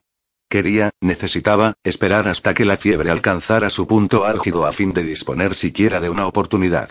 Si había errado en sus cálculos, sencillamente moriría, y todos los problemas de Dazen se acabarían con él. Sería una lástima. Se recostó, encontró el pequeño cuenco lleno de pelo sucio a su lado, intentó inspeccionarlo en busca de algún defecto por milésima vez. No lograba ver nada. Se sentía al borde del llanto, la fiebre estaba poniendo todas sus emociones patas arriba. Lo siento, Dacen. Te he fallado, dijo en voz alta. Palabras sin sentido. Surgidas de la nada. A esa parte de él que llevaba tantos años marinándose en azul le pareció curioso. No inesperado, pero extraño así y todo. ¿Por qué debería producirle alguna emoción el simple hecho de que su sangre estuviera literalmente más caliente de lo normal? Inusitado, pero intrascendente. Ensanchó el tajo de su pecho, sacó el pegote de mugre cuajado de sangre y lo tiró a un lado. No salió todo a la vez. Quedaban trazas pegadas a la herida. Raspó la cochambre restante con una uña mugrienta. El dolor le produjo una arcada. ¡Qué estupidez! ¿Había usado la uña? ¿Para intentar limpiar una herida? Debería haber trazado unas pinzas. No estaba pensando con claridad. Parpadeó mientras su cuerpo se tambaleaba. No, el fracaso era inaceptable. Las personas inferiores podían fracasar. Él no. No antes de poner a prueba su plan. Gavin se estiró hacia la cavidad poco profunda que había tardado 16 años en excavar con sus propias manos. En fin, muchas personas no tendrían nada que enseñar tras 16 años de esfuerzos. Se le escapó una carcajada estentórea. El cadáver de la pared adoptó una expresión preocupada. Mantén la calma, Dacen. Gavin. Lo que sea. Quien quiera que seas, hoy eres un prisionero, hoy puedes ser un hombre libre. Un hombre muerto, lo que no deja de ser otra expresión de la libertad, ¿no es cierto? Dacen cogió el cuenco de cabellos finamente trenzados y lo colocó en el interior de la depresión de piedra que había excavado a lo largo de los años. Encajaba a la perfección, como no podía ser de otra forma. Lo había hecho para que encajara, y lo había comprobado mil veces mientras lo creaba. Sentado justo enfrente del cuenco y su depresión, Dacen se desató el taparrabo y se contoneó con dificultad hasta que pudo dejarlo a un lado. Si Carris pudiera vernos ahora, ¿eh? dijo el difunto. ¿Cómo pudo elegirlo a él antes que esto? Dacen se limitó a mirar de soslayo al cadáver, sentado en su resplandeciente pared azul, burlándose de él, con las piernas grotescamente extendidas delante de un cuenco de pelo y un agujero poco profundo. No puedes humillarme, replicó Dacen. Hago lo que es necesario. Si eso es depravado, que así sea. Se humedeció los labios agrietados. Había dejado de beber agua. Tenía que estar al borde de la deshidratación para esto. Sentía la boca pastosa. El cadáver dijo algo en respuesta, pero Dacen hizo oídos sordos. Por un momento, se le olvidó cuál era el siguiente paso. Tenía que hacer agua. Quería tumbarse. Por Orolam, que cansado estaba. Si consiguiera descansar un poco, recuperaría las fuerzas, una bofetada. Ese era el siguiente paso. Un poco más de dolor, y después la libertad, Dacen. Un poquito más. Eres un guile. No puedes estar encadenado de esta manera. Eres el prisma. Se ha cometido una injusticia. El mundo tiene que conocer tu venganza. Sentado todavía, no había ningún motivo para moverse de allí, no conseguiría regresar si se alejaba, estudió todas las superficies expuestas de su cuerpo. Empezó a abofetearse. En todos los rincones a los que alcanzaba la vista. Con fuerza. ¿Esto te parece racional? preguntó el cadáver. Puede que 16 años rodeado de azul no hayan sido suficientes. Gavin, Dacen, maldita sea, lo ignoró. Se abofeteó los antebrazos, el estómago, todo el pecho salvo donde estaba el corte, no quería desmayarse cuando la victoria estaba tan cerca, y las piernas. Todas las superficies de su cuerpo que tenía a la vista recibieron manotazos hasta volverse insensibles, inmunes al dolor y, lo más importante, coloradas. Gavin seguía siendo humano. Aunque fuera un supercromado, incluso él cometía diminutos errores. Esa era la apuesta de Dacen. Ese era el motivo de que Gavin no hubiera dejado nada de color allí abajo. Si hubiera creado la luz azul a la perfección, toda ella restringida a un espectro portentosamente cerrado, ningún objeto reflejaría otra cosa. Gavin no tendría que preocuparse ni siquiera aunque su prisionero dispusiera de gafas rojas, verdes o amarillas. Pero los sutiles reflejos verdes que Dacen atisbaba cada vez que orinaba en la cavidad antes de que ésta absorbiera el color sugerían que había una fisura en el espectro. Ahora todo dependía de cuánto y cuán deprisa consiguiera trazar. Tembloroso, estremecido a causa de la fiebre y del martirio al que había sometido a su piel, casi ensangrentada, orinó. No directamente en la depresión. No directamente en el cuenco de pelo. Temía que, si orinaba con demasiado ímpetu, traspasaría el aceite que con tanto sacrificio había extendido por el interior del cuenco de pelo. De modo que se orinó en la mano, y dejó que el cálido fluido cayera con suavidad en el cuenco. Me has convertido en un animal, hermano. Pero puestos a elegir, Dacen sería un zorro. La deshidratación había vuelto su orina tan sobrecogedoramente amarilla como su cuerpo era capaz de producir, y el cuenco de cabellos trenzados y lubricados aguantó.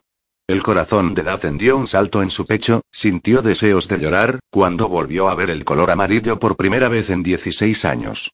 Amarillo. La fisura en el espectro era real. Por Orolam, qué preciosidad. Trazó a partir de él.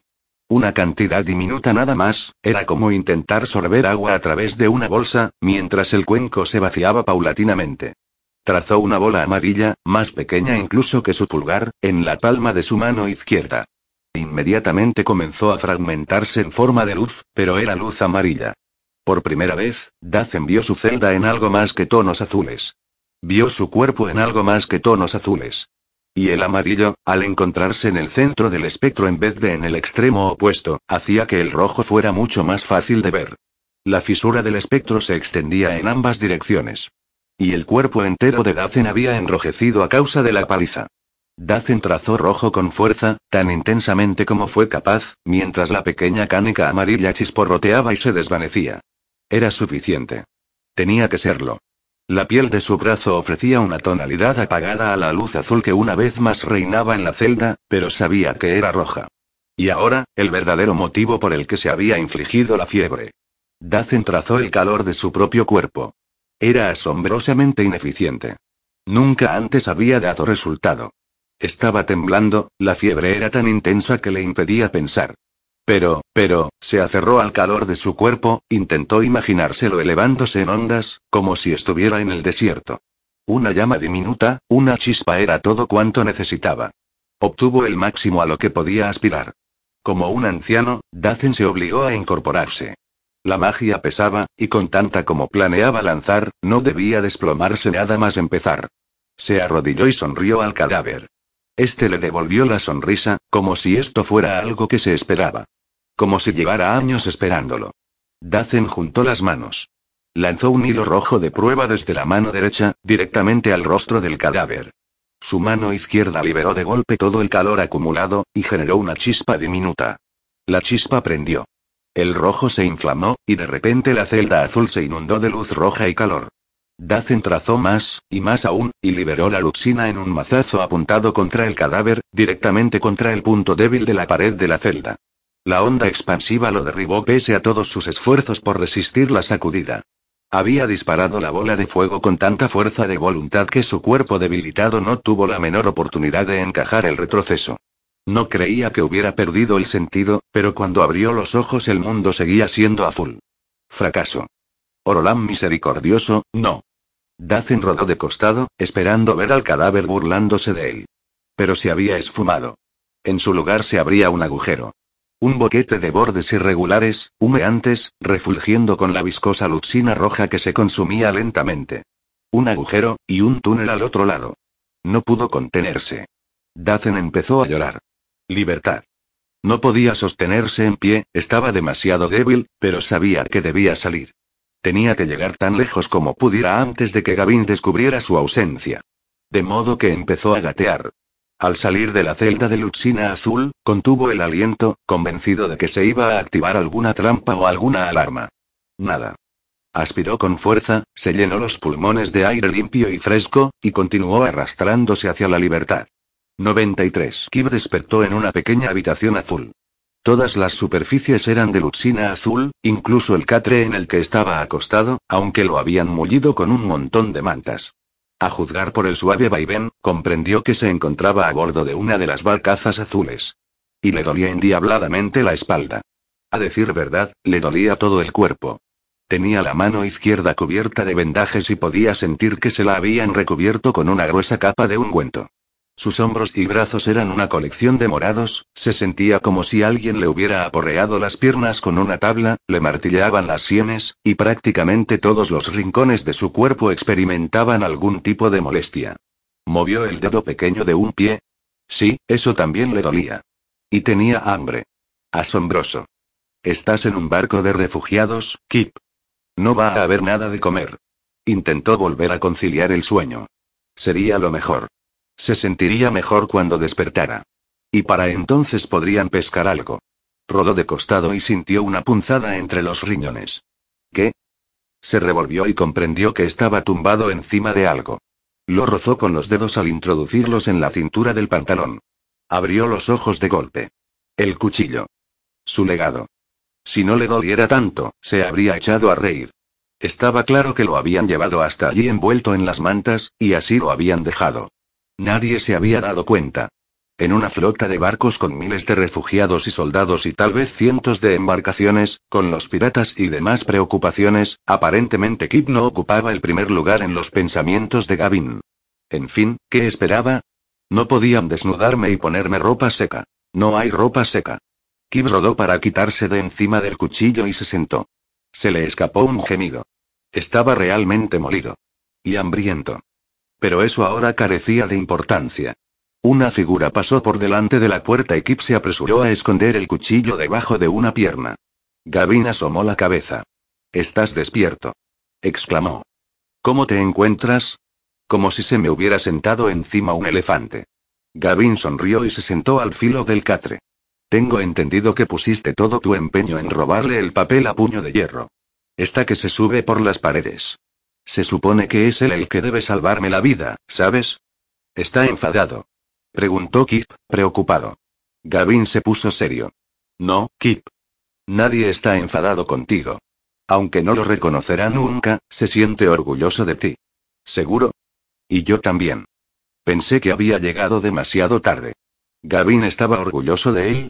Su mente no lograba abarcar por completo esa idea. Su madre siempre se había avergonzado de él, y el prisma se sentía orgulloso. Kip pestañeó varias veces seguidas, apartó la mirada. ¿De verdad que estás bien? Gavin sonrió. Mejor que nunca dijo. Ah, ¿te conocías a ese chico? ¿Al asesino? Kip sintió un nudo en la garganta. Era uno de los trazadores que arrasaron Recton. Se llamaba Zimun. Intentó matarme allí. ¿Se lo comieron? Kip recordó que el muchacho sangraba profusamente mientras nadaba en dirección a todos aquellos tiburones. No lo sé. Siempre digo que, a menos que veas a tu adversario muerto con tus propios ojos, conviene asumir que sigue con vida. Esbozó una sonrisa desprovista de humor ante algún tipo de pensamiento íntimo. Pero añadió, saliendo de su ensimismamiento, supongo que eso explica esto. Sacó la caja de palisandro que había contenido la daga de Kip. Se la entregó al muchacho. Está vacía, explicó, pero creo que se parece a la que tu madre te entregó. O bien Zimun se la robó al rey Garadulo, se trata de un modelo corriente. Parece que contenía un cuchillo, pero debieron de tragárselo las olas. Lo siento. Kip sintió el impulso de confesar, pero el cuchillo le pertenecía. Gavin podría intentar arrebatárselo. Kip ni siquiera había llegado a verlo bien, con detenimiento. En cualquier caso, dijo Gavin, descansa. Tengo trabajo que hacer. Encargaré que te traigan algo de comer y hablaremos más tarde. ¿De acuerdo? Se levantó, se detuvo en la puerta. Gracias, Kip. Me has salvado la vida, hijo. Bien hecho. Estoy orgulloso de ti. Hijo. Hijo. Había orgullo en la voz de Gavin cuando lo dijo. Kip había conseguido que el prisma se sintiera orgulloso de él. Fue como si una luz despuntara sobre las montañas e iluminara rincones de su alma que jamás había explorado. El nudo que se le había formado en la garganta se agrandó, se le anegaron los ojos de lágrimas. Gavin se volvió, dispuesto a marcharse. Espera. Padre, espera. Kip se quedó paralizado, al igual que Gavin, silueteado en el umbral. La última vez que Kip empleó esa palabra había sido con insolencia, y las cosas no habían terminado bien. Su turbación no hizo sino empeorar cuando Kip comprendió de repente que Gavin había dicho hijo en el sentido de muchacho. Deseó poder tirarse por la borda y regresar con los tiburones. Lo siento muchísimo, dijo. No quería, no. Gavin lo atajó con un ademán. Si algo has demostrado hoy, Kip, es que eres un guile. Kip se pasó la lengua por los labios. Carris, vi cómo te golpeaba. ¿Fue por mi culpa? Gavin se rió con delicadeza. Kip, una mujer es el misterio que desafía toda investigación. Kip aguardó. ¿Eso es un sí?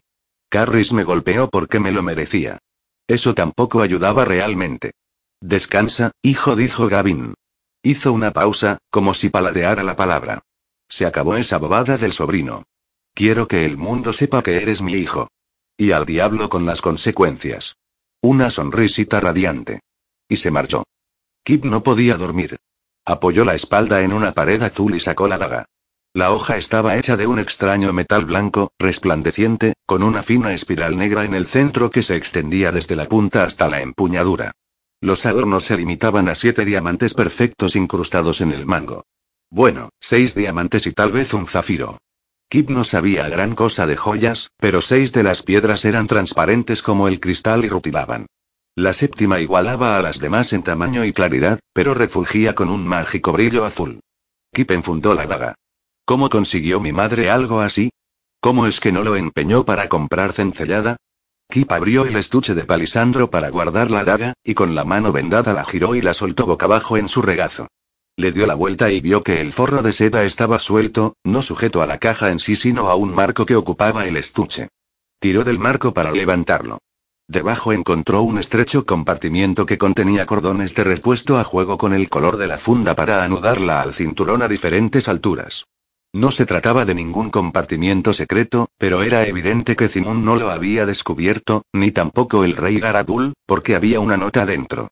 Con trepidación, mirando de reojo a la puerta para asegurarse de que no pasaba nadie, Kip leyó la nota, redactada con la caligrafía gruesa y pausada de su madre. Kip, ve a la cromería y mata al hombre que me violó y me arrebató todo lo que tenía. No escuches sus mentiras. Júrame que no me vas a fallar. Si alguna vez me has querido, si alguna vez has querido hacer algo bueno en este mundo, usa esta daga para matar a tu padre. Mata de Gavin Gile. Kip se sentía atenazado, paralizado. Alguien estaba engañándole, traicionándole. Kip sintió cómo se agitaba en su interior un remolino de rabia. Tenía que ser su madre. Adicta. Ramera. Embustera. La madre de Kip mentiría a cambio de cencellada. Era capaz de abandonarlo encerrado en un armario. Gavin había sido estricto con él, pero nunca le había engañado. Ni lo haría jamás. Nunca. Era la familia de Kip. La primera que había tenido en su vida. Pero su madre había guardado la daga, e incluso la caja. Podría haber vendido cualquiera de las dos a cambio de una montaña de cencellada. Se habría acordado de ellas cada vez que la asaltara la locura de la abstinencia. Si esto era más importante para ella que la cencellada, ¿por qué iba a mentir? Kip se estremeció, sintiéndose como si la tierra estuviera abriéndose a sus pies. Desconocía la verdad. Pero la averiguaría. Se lo juró. Dobló la nota y vio un garabato en el dorso que antes había pasado por alto, unas letras escritas más apresuradamente que el resto, pero innegablemente pertenecientes a su madre. Te quiero, Kip. Siempre te he querido. Ella nunca había pronunciado esas palabras en voz alta. Ni una sola vez. En toda su vida. Arrojó la nota lejos de él como si se tratara de una serpiente. Enterró la cara entre las mantas para que nadie lo oyera. Y lloró. 94. Dacen se arrastraba en la oscuridad. Eso era la muerte, pero más allá se encontraba la vida, en alguna parte. El suelo estaba cubierto de cantos afilados que le laceraban cruelmente las manos y las rodillas. Había absorbido toda la luxina roja que pudo antes de salir de la celda azul, y de no ser por la fiebre se iluminaría con una llama, pero seguía teniendo la cabeza embotada, se sentía estúpido. Lo único que podía hacer era aferrarse a su ira, y al principio el rojo le había ayudado a conseguirlo. Obtendré mi venganza, pensó, pero le faltaba pasión. Solo existía el dolor en sus manos y sus rodillas, el reptar. Se negaba a detenerse. El túnel se curvaba una y otra vez, pero no podría extenderse eternamente. Pronto se quedaría dormido, y sucumbiría o despertaría fortalecido. Lo suficiente como para aplastar a Gavin. Se rió sin fuerzas y continuó arrastrándose. Condenadas rocas afiladas. ¿Qué había hecho su hermano? ¿Excavar su prisión en piedra infernal? Hijo de perra, eso era exactamente lo que había hecho Gavin. Se había gastado una fortuna tan solo para mantener a Dacen aislado. Malnacido repugnante. Pero detener a Dacen no era tarea sencilla. Siguió gateando. Nadie podía negarle la libertad tan fácilmente. Aún así, la obsidiana era tan rara que revestir un túnel entero con ella habría costado más de lo que ganaba la familia Guile en un año. ¿Por qué habría hecho Gavin algo así? Las propiedades mágicas de la piedra le permitían, si la oscuridad era absoluta y se establecía una conexión directa, como la que facilitaba la sangre, por ejemplo, o una herida abierta, absorber la luxina de un trazador. No era de extrañar que la luxina roja hubiera dejado de alimentar el odio de Dazen. Toda ella se había drenado. Lo asaltó una preocupación indefinible. Las curvas del túnel, quizás se tratara de eso. Los túneles se curvaban para que la luz de la celda azul no pudiera bañarlos. Por consiguiente, la oscuridad sería absoluta. Y la obsidiana cumpliría su función. Que la noche eterna se lleve a Gavin. No va a detenerme. Me da igual terminar hecho un guiñapo sanguinolento. Saldré de aquí. Una parte de Dazen le rogaba que se detuviera, que reflexionara. Esa parte azul, racional, que anidaba en su interior. Pero no podía parar. Si no seguía moviéndose, nunca llegaría a ninguna parte. Estaba tan enfermo, tan febril, que quizá no pudiera reanudar la marcha si la interrumpía. Gavin quería paralizarlo. No. No, no, no. Dacen se obligó a continuar. Ahora el suelo parecía distinto. No era de obsidiana. La había dejado atrás. Gateó más deprisa. Juraría que algo brillaba ante él. Orolán misericordioso, era, el suelo desapareció debajo de él, abatiéndose sobre unos goznes ocultos. Dacen cayó, rodando sin parar, incapaz de frenar, por un tobogán que se cerró de golpe a su espalda. Continuó rodando, bañado en luz verde. ¿Verde? Una cámara inmensa, circular, con paredes verdes como árboles. Un agujero en lo alto para el agua, la comida y el aire, y otro en el suelo para los desperdicios. Dacen se miró desesperadamente la piel en busca de la luxina roja. Se había esfumado. Había desaparecido por completo, absorbida por el túnel de obsidiana.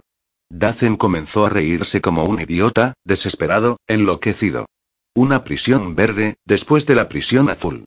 Sus carcajadas dieron paso a los sollozos. No había una prisión. Ni dos. Ahora lo sabía. No le cabía la menor duda. Había siete prisiones. Una por cada color, y en 16 años, solo había conseguido escapar de la primera. Se rió y lloró. Contra una luminosa pared verde, el cadáver se rió con él. De él. 95. No está mal para tratarse de una derrota, dijo Corban Danavis cuando entró en el camarote de Gavin. Gavin se sentó, pestañeando, con los párpados aún lastrados por el sueño. La cabezada que había echado después de hablar con Kib lo había dejado embotado. Pero con todo lo que había trazado en la última semana, no era de extrañar que se sintiera desubicado. Hemos perdido una ciudad, dijo, tres cuartas partes de la Guardia Negra, y cientos si no miles de soldados. Mi hijo natural, al que acabo de reconocer, ha asesinado públicamente a un sátrapa legítimo, lo que provocará que los demás sátrapas vuelvan a temerse que me propongo conquistar el mundo.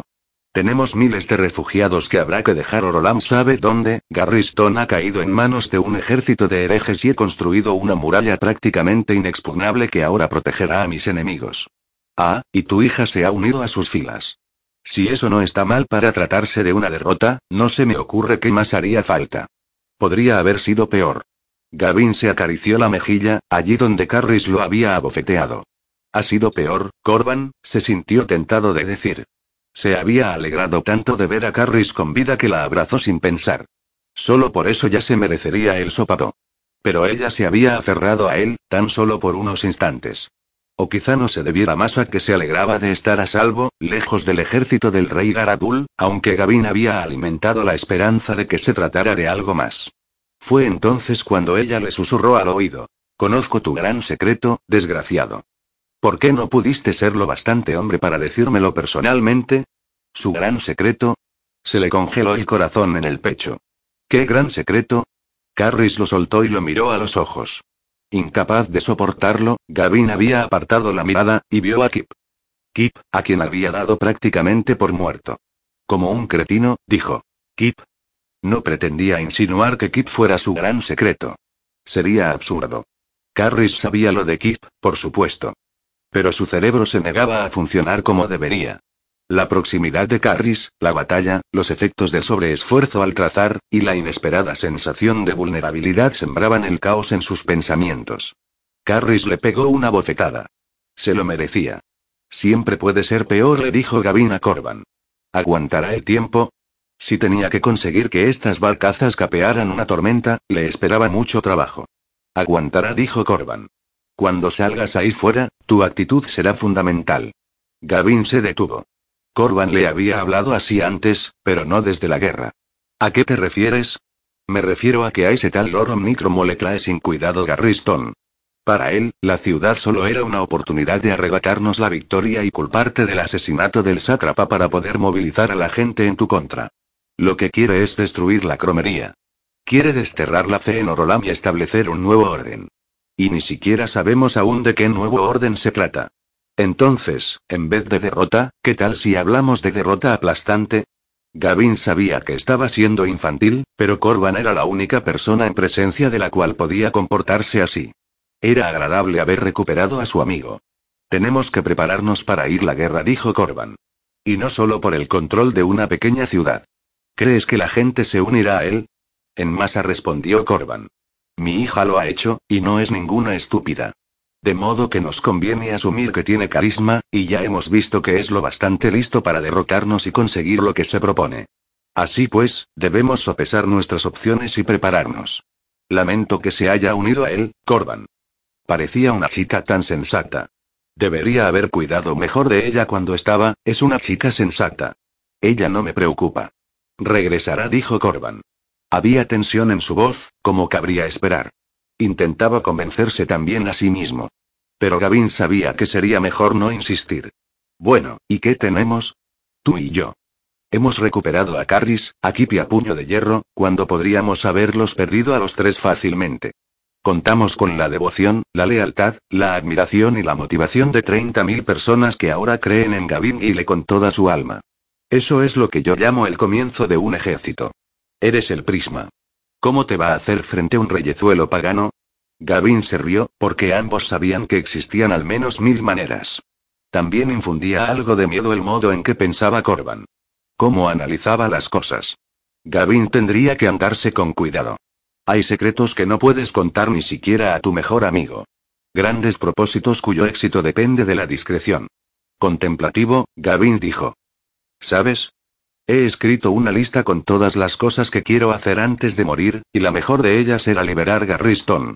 Lo que permití que ocurriera allí después de la guerra fue, no sé si es lo peor que habré hecho en mi vida, esa categoría es muy amplia, pero consentí que lo que estaba ocurriendo en Garriston siguiera ocurriendo.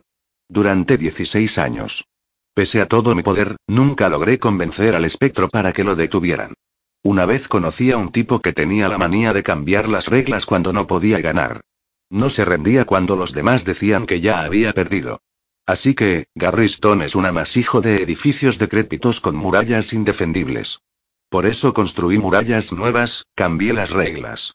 Lo intenté, Corban. Perdí. Gavin hizo una mueca al comprender el verdadero significado de las palabras de Corban.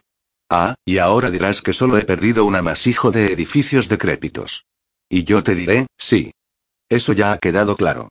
Y tú añadirás que cuando decidí liberar Garriston probablemente no me preocupaba el estado de los edificios, sino el de sus habitantes.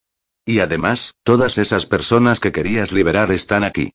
Y tú reconocerás la superioridad de mi sabiduría. Gavin se rió. A veces, era como si no hubiera pasado ni un solo día desde su separación. Bueno, sabemos cuál de esas cosas no va a pasar. Corban sonrió. Tenía razón, no obstante. Bien dijo, sal ahí fuera y sonríe, reparte palmaditas en la espalda entre tus soldados y compórtate como un emperador con un gran propósito ante él, un prómaco dispuesto a hacer realidad ese gran propósito. Has liberado a estas personas. Las protegerás y les proporcionarás un nuevo hogar. Se hará justicia. Y te ayudarán. A veces pienso que tú deberías haber sido el líder en vez de yo. Yo también dijo Corban. Sonrió. Los caminos de Orolam son misteriosos. Demasiado misteriosos, en ocasiones. Gracias, dijo Gavin. Se rieron juntos. Era una sensación agradable. Un bálsamo para el alma dolorida. Por cierto, ¿cómo tienes la espalda? Juraría que esa sabandija te apuñaló. Adoran a Kip como un héroe por detenerlo, ¿sabes?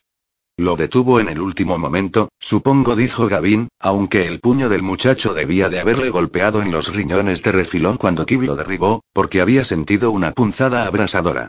Tiró de la camisa para enseñársela a Corban. La tela estaba rasgada, pero su piel se veía intacta. Por los pelos dijo. Corban soltó un silbido. La mano de Orolam te protege, amigo. Gavin grunó. A juzgar por cómo le dolía la cabeza, desearía que la mano de Orolam tuviera un poco más de cuidado. Bueno, ha llegado el momento de jugar a los emperadores, dijo. Juntos, caminaron hasta la puerta del camarote. ¿Quién había trazado camarotes en la barcaza, por cierto? Gavin hizo una pausa. Corban, tengo una duda. ¿Sí? Todos esos años que pasaste en esa pequeña ciudad.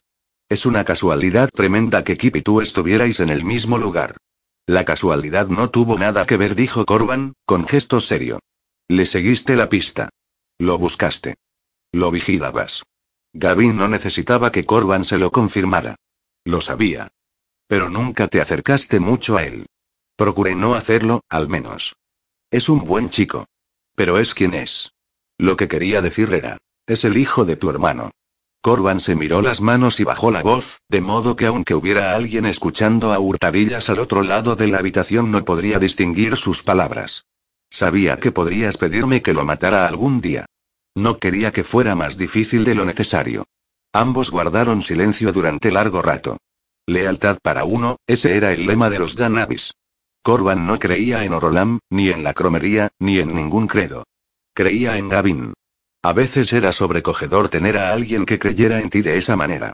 Por un segundo, Gavin contempló la posibilidad de revelar a Corban su séptimo y último propósito. De confiar en él. Pero no. Era más seguro así. Se lo diría cuando llegara el momento. Menudo mundo, dijo Corban, al cabo. Menudo día, dijo Gavin, observando el firmamento plomizo. Puaj. Corban resopló. Sí, radiante dijo, y siguió su camino. El sarcasmo de Corban a veces constituía un enigma.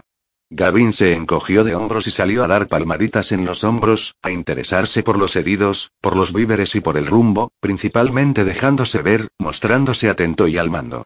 Carris no dejaba de observarlo, pero no le dirigió la palabra. Otro problema del que tendría que encargarse. Fue a visitar a Kip. El muchacho dormía hecho un ovillo. Lo cual no tenía nada de extraño. Gavin seguía escuchando historias. Según los distintos testigos, Kip había trazado verde, azul, rojo y tal vez amarillo. Con 15 años. Gavin esperaba ganar algo de tiempo para ambos manipulando la piedra de pruebas. El camino de Kip sería lo bastante complicado de por sí. Ahora era demasiado tarde. Listo, valiente y policromo, el muchacho había demostrado con creces que era un auténtico guile. Gavin debería redoblar sus esfuerzos por ocultarle la verdad. Había mucho trabajo por hacer. Sin olvidar que debía enfrentarse a su padre y decirle que su esposa estaba muerta y que su nieto ilegítimo había asesinado a un sátrapa, y eso intentando eludir cualquier posible conversación sobre casarse con la hija de algún sátrapa para arreglar las cosas, conversación en la que Gavin tenía todas las de perder. Se acercó al costado de la embarcación para trazar una trainera con la que ir a la otra barcaza. Miró a su alrededor en busca de algo azul a partir de lo que trazar. No había nada. Levantó la cabeza. No había ninguna nube en el cielo. Estaba a bordo de una barcaza, en alta mar, bajo un firmamento radiante. Pero algo andaba mal. Intentó trazar azul. Era el prisma. Podía dividir la luz blanca en cualquiera de sus componentes. No ocurrió nada. Le sobrevino una oleada de pánico. Contó sus colores con los dedos, del pulgar al índice primero, de arriba abajo. Subrojo, rojo, naranja, amarillo, verde, haz, nada. Se quedó mirando fijamente el dedo corazón, como si fuera el culpable. No había azul. No podía trazarlo. Ni siquiera podía verlo. Había empezado. No al séptimo año. Ahora. Nunca había sabido cómo se daba cuenta un prisma de que el final estaba próximo. Ahora lo sabía. Estaba perdiendo los colores. No le quedaban cinco años, había empezado ya. Gavins moría.